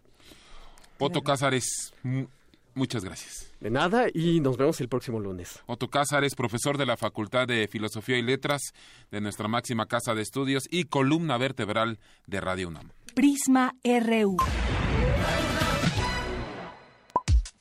Para nosotros, tu opinión es muy importante. Síguenos en Facebook como Prisma RU. Queremos conocer tu opinión. Síguenos en Twitter como arroba PrismaRU. Daniel Vicente Gómez estudió en CCH Azcapotzalco y en 2011 ingresó a la Facultad de Estudios Superiores Iztacala para cursar la carrera de cirujano dentista, su primera opción. Sin embargo, desde los 12 años tiene otra pasión que desarrolla paralelamente a su vida académica, la lucha, olímpica, disciplina en la que se ha posicionado como campeón de la Universidad Nacional en la categoría de 80 kilogramos. Ha sido campeón nacional en distintas categorías y desde 2009 compite internacionalmente, Participó en el Campeonato Panamericano de Cadetes, donde obtuvo el segundo lugar. Actualmente vive en el Centro Nacional de Desarrollo de Talentos Deportivos y Alto Rendimiento, espacio desde el cual desarrolla su vida deportiva sin descuidar su profesión, que combina entre la FESIS Tacala y la Clínica Cuautepec.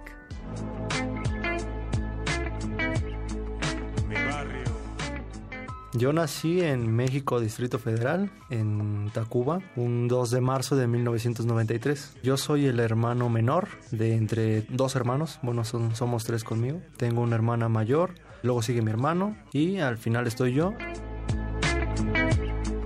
Yo nunca vi a mi papá luchar como tal. Bueno, hasta que llegamos al punto en que me llevó a practicarlo, yo no conocía la lucha grecorromana como tal. Y bueno, el acercamiento fue gracias a él, a la edad de los 12 años me parece, fue que a mi hermano y a mí nos lleva al deportivo militarizado, se llama Pentatlón. Y bueno, ahí nos llevó y pues ahora sí que llegamos para quedarnos.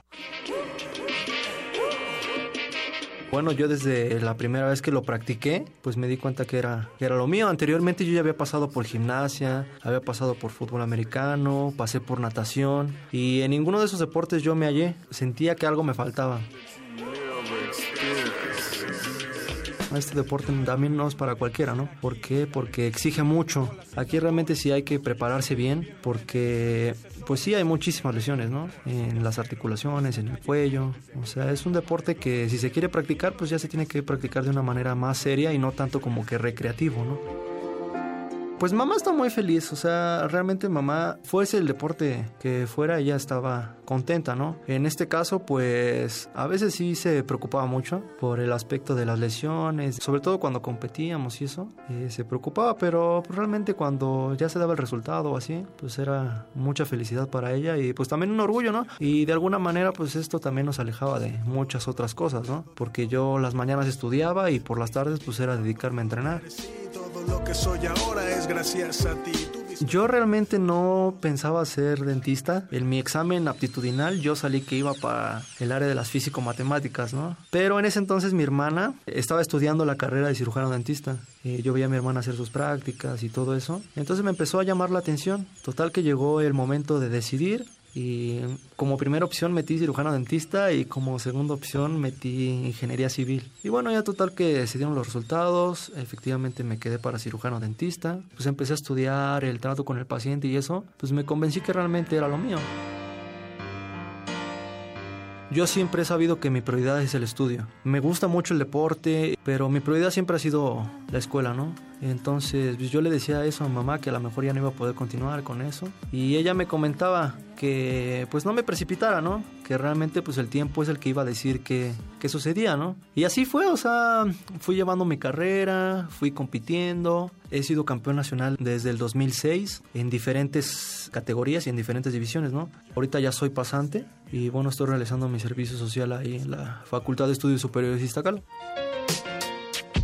Me gusta el hip hop en español, me gusta el RB, un poco de reggae, pero lo que más, más me gusta es el hip hop en español. Aquí La Mar, me gusta Boca Floja, de España me gusta Natch Scratch, bueno, de RB me gusta Flavio Rodríguez, Sharif. La vida que me toca. Yo comencé en esto de la lucha, como les comentaba mucho antes de pues, ingresar a la carrera, ¿no? Y sí me ha dado esa disciplina de, pues, ponerme horarios, ¿no? Sobre todo, organizarme y bueno, de también no nada más disciplina, ¿no? O sea, me ha dado el hecho de pues la perseverancia, el cómo seguir a pesar de las adversidades, ¿no? Por así decirlo. Encajo en este juego como pieza Lego yo ya he participado en eventos internacionales en la categoría adultos, que es la que ahorita me compete y que es la categoría que califica a Juegos Olímpicos. Esta categoría empieza a los 20 años, de los 20 años en adelante. Yo tengo 23. Realmente yo no me veo lejos de una clasificación a Juegos Olímpicos y obviamente pues estos cuatro años yo le voy a pues enfocar, ¿no? En mis entrenamientos y, y también a madurar, ¿no? Como, como luchador. Yo sé que tal vez esta vida no es como quisiste, pero resiste. Si yo, por ejemplo, gano el nacional en 80 kilos, en un evento internacional yo no puedo dar más de esos 80 kilos ni menos de esos 80 kilos. Si yo no doy los 80 kilos no lucho. Entonces pues me tengo que mantener. Estoy en deuda, te debo más que todo, más que todo el oro acumulado dentro de cualquier tesoro. Yo le daría las gracias a mis padres por el hecho de que me han apoyado en, en todo aspecto, económico, anímico, o sea, de esas veces que pues yo ya me cuestionaba el por qué hacía esto, ¿no? O sea, pues sí era difícil levantarse 4 de la mañana a, la escuela, ¿no? Y bueno, a mi, a mi, a mi entrenador también, ¿no? Eh, Abel Hernández Cortés. A mi hermano también agradecerle porque ha sido mi pareja de entrenamiento desde que iniciamos. A mis profesores, ¿por qué? Porque han sido una parte fundamental en cuanto a, a mi preparación académica, ¿no? Y no hay quien le pueda vencer, saber aprender del ayer Pues yo les diría que se animen a, seguir eh, practicando deporte, a lo mejor no de una manera como yo, ¿no? Al alto rendimiento, pero pues sí que no lo dejen. ¿Por qué? Porque yo soy el más fiel testigo de que el deporte pues, sí te ayuda muchísimo con la escuela y viceversa. El guerrero es sabio, hace del escenario un santuario, cielo de discípulos, infierno de Para Radio UNAM, Virginia Sánchez y Antonio Quijano. Lo que el guerrero enseña, no puede hacerlo solo, necesita compañeros con dudas o comentarios, escríbenos al correo electrónico prisma.radiounam@gmail.com.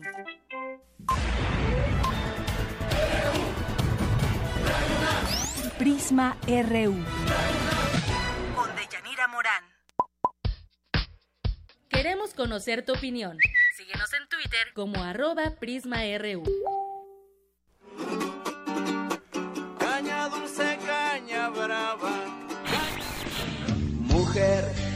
La calle.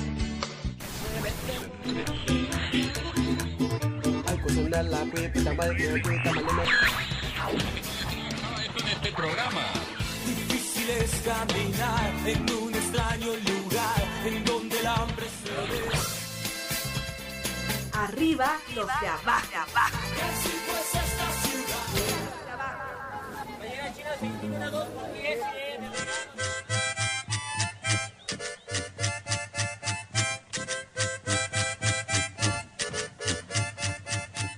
Muy buenas tardes al público de Prisma RU. Nos complace nuevamente presentarles Arriba los de abajo, sección que ya saben está dedicada a darles voz a quienes son silenciados. Buenas tardes, Cindy. Buenas tardes también a ti, Dulce. De fondo estamos escuchando La Danza de los Diablos. Es música chilena que se escucha en la región de Juxtlahuaca, en Oaxaca, y que tiene influencias africanas. ¿Esto por qué? Porque hoy hablaremos de los afrodescendientes. Así es, Cindy. A propósito de este tema, la palabra de esta semana es güero. Pues cuántas veces no hemos ido al mercado y nos dicen, ¿qué va a llevar güerita? Aunque en realidad seamos de piel morena, ¿no? Eh, ¿Por qué sucede esto, Cindy? Sí, creo que a todos nos ha pasado. Dulce, te cuento que según la Real Academia Española, el güero es una persona de cabellos rubios. Sin embargo, en nuestro país puede tener un significado particular que indica respeto. Así es, y por otra parte existe la suposición de que los rubios, o sea, los güeros, los güeritos, son gente con una mejor posición económica y social. Hay que cambiar eso ya. Alrededor del 10% de la población del México independiente en sus inicios fue de origen africano. Cada vez que enciende el fuego, el hambre es la tempestad. En una casa humilde, de paredes de cañita y tabla con techo de palma y suelo apisonado, nací yo en 1966 en Apichita, Veracruz.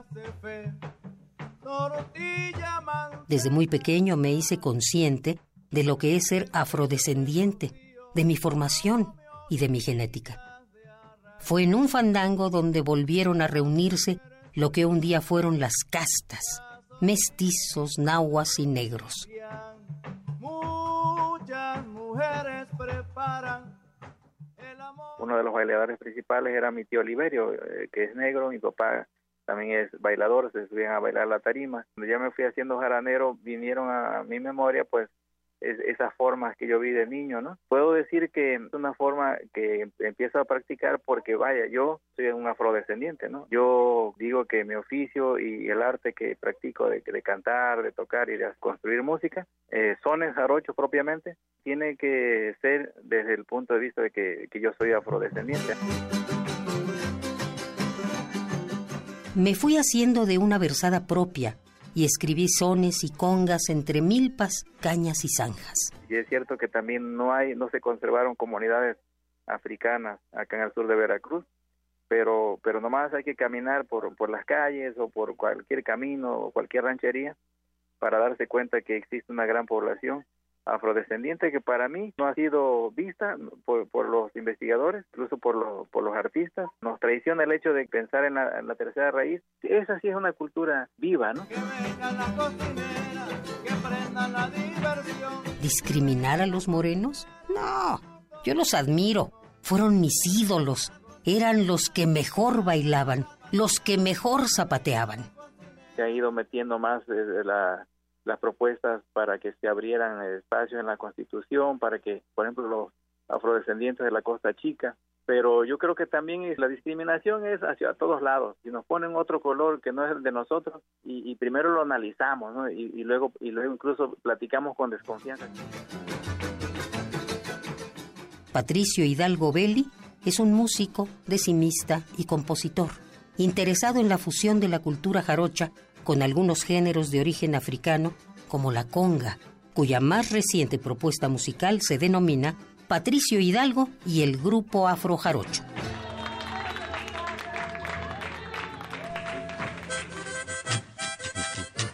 Pues esto que acabamos de escuchar eh, fue parte de una conversación que tuvimos con Patricio Hidalgo, a quien le mandamos un saludo caluroso. Él es un músico mexicano afrodescendiente del sur de Veracruz. La cultura africana radioescuchas en México se asentó en los estados de Guerrero, Oaxaca, Michoacán y Veracruz. En el país habitan 1.4 millones de afromexicanos, según un censo del INEGI de 2015. Dulce, este es el primero que se ha hecho desde 1822, después de la abolición del sistema de castas. Pero eso no es todo, Cindy. Mira, cabe señalar que no hay un término correcto para dirigirnos a este sector de la población eh, aunque jurídicamente sí existe el de afromexicanos, ¿no? Eh, la escasez de datos indica el poco avance en términos de inclusión y el acceso a derechos. Desde hace más de 20 años, este sector de la población continúa luchando por el reconocimiento, por su reconocimiento. Además, consideran que el Estado mexicano tiene una deuda histórica con ellos. ¿Qué te parece si escuchamos la entrevista que tuvimos con el maestro Marco Antonio Pérez del Programa Universitario de Estudios de la Diversidad Cultural e Interculturalidad de la UNAM?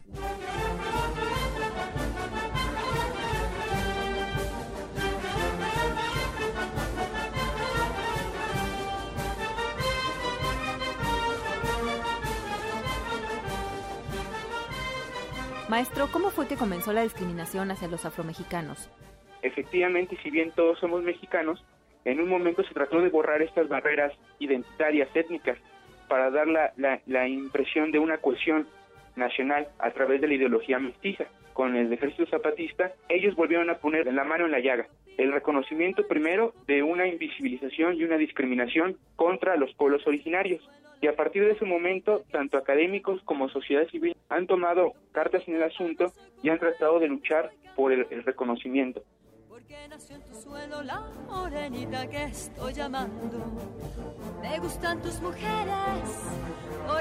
Maestro, ¿y sirvió realmente la abolición del sistema de castas para reconocer a la tercera raíz?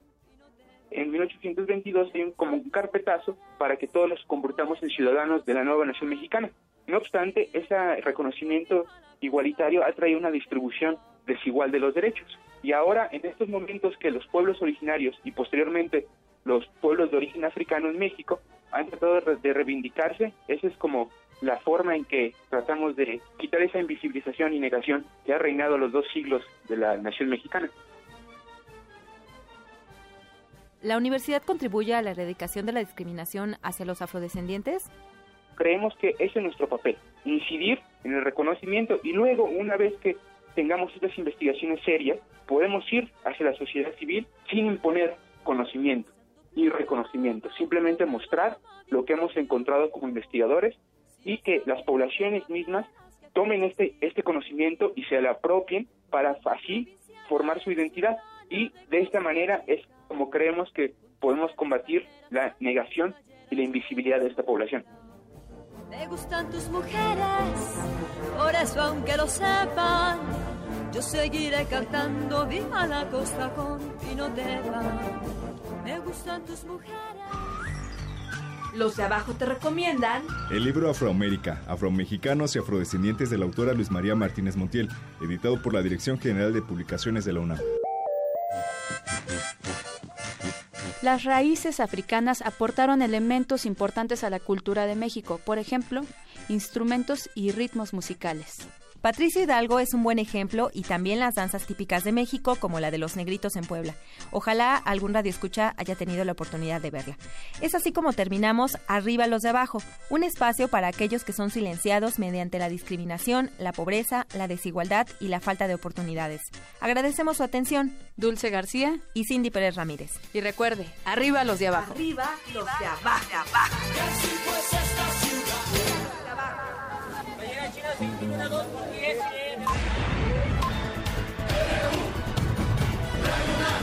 Prisma RU. Con Morán. Para nosotros, tu opinión es muy importante. Síguenos en Facebook como Prisma RU. No pierdas detalle del acontecer universitario en Prisma RU. También puedes escucharnos por internet en www.radiounam.unam.mx. Queremos conocer tu opinión. Síguenos en Twitter como arroba PrismaRU. ¿Dudas o comentarios? Escríbenos al correo electrónico prisma.radiounam.gmail.com Es viernes y está con nosotros José Luis Tula. Tú las traes, tú las pones, tú las tocas, tú las recomiendas, tú las dices. Adelante, José Luis Tula, ¿cómo estás? Buenas tardes. Ay, ho, ay, ho. Oye, Tula, ya no habías venido, ¿eh? No, bueno, es que no habíamos tenido la oportunidad, es que bueno. Pues ya te Pierdes imaginas. las oportunidades. No, bueno, pues es que andan de viaje, ¿no? Lo dejan uno aquí olvidado, en fin. Bueno, nos fuimos un, dos días al Cervantino nada Exacto. más. Pues sí, Pero bueno, aquí- ya estás aquí. lo dejan uno guardado, pero está bien, no se preocupen. Pero tus recomendaciones ahí estaban guardadas. Aquí estamos, aquí estamos con todo. recomendaciones. Aquí estamos con todo. Hoy es viernes 14 de octubre, cerramos una semana llena de subidas y bajadas, de noticias, de alegrías y situaciones complicadas, pero al fin, al fin, ya es viernes. Hoy les traigo un tema del disco Oye Frank, Sonata Latina Tribute Orchestra, un disco de Latin Jazz en honor del gran intérprete Frank Sinatra.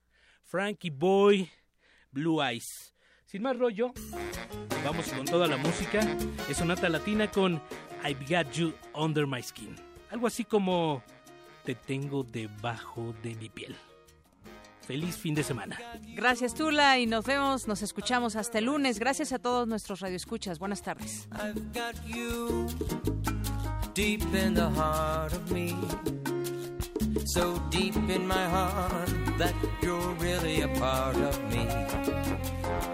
I've got you under my skin.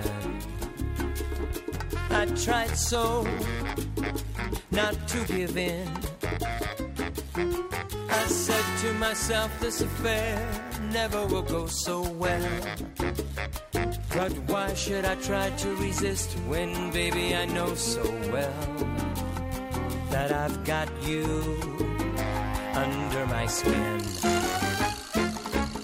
I'd sacrifice anything, come what might, for the sake of having you near. In spite of a warning voice that comes in the night and repeats, repeats in my ear.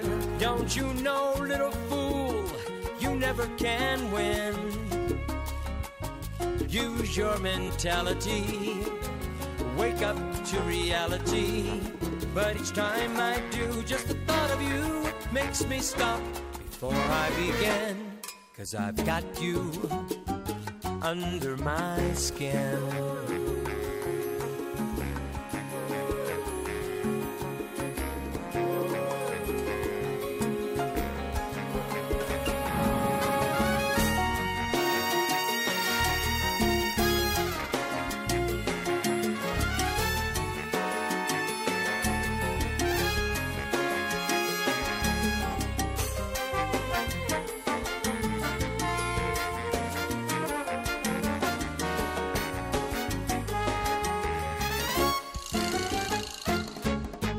Sacrifice anything, come what might, for the sake of having you near. In spite of a warning voice that comes in the night and repeats, repeats in my ear. Don't you know, little fool, you never can win. Use your mentality, wake up to reality. But each time I do, just the thought of you makes me stop before I begin. Cause I've got you under my skin. I've got you under my skin.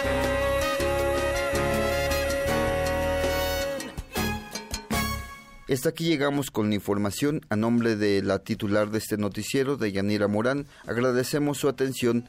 Nos esperamos mañana. Muchas gracias.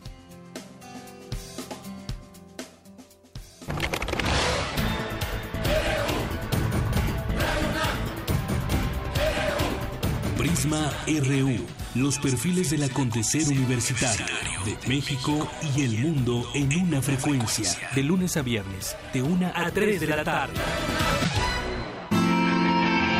Radio UNAM, clásicamente informativa.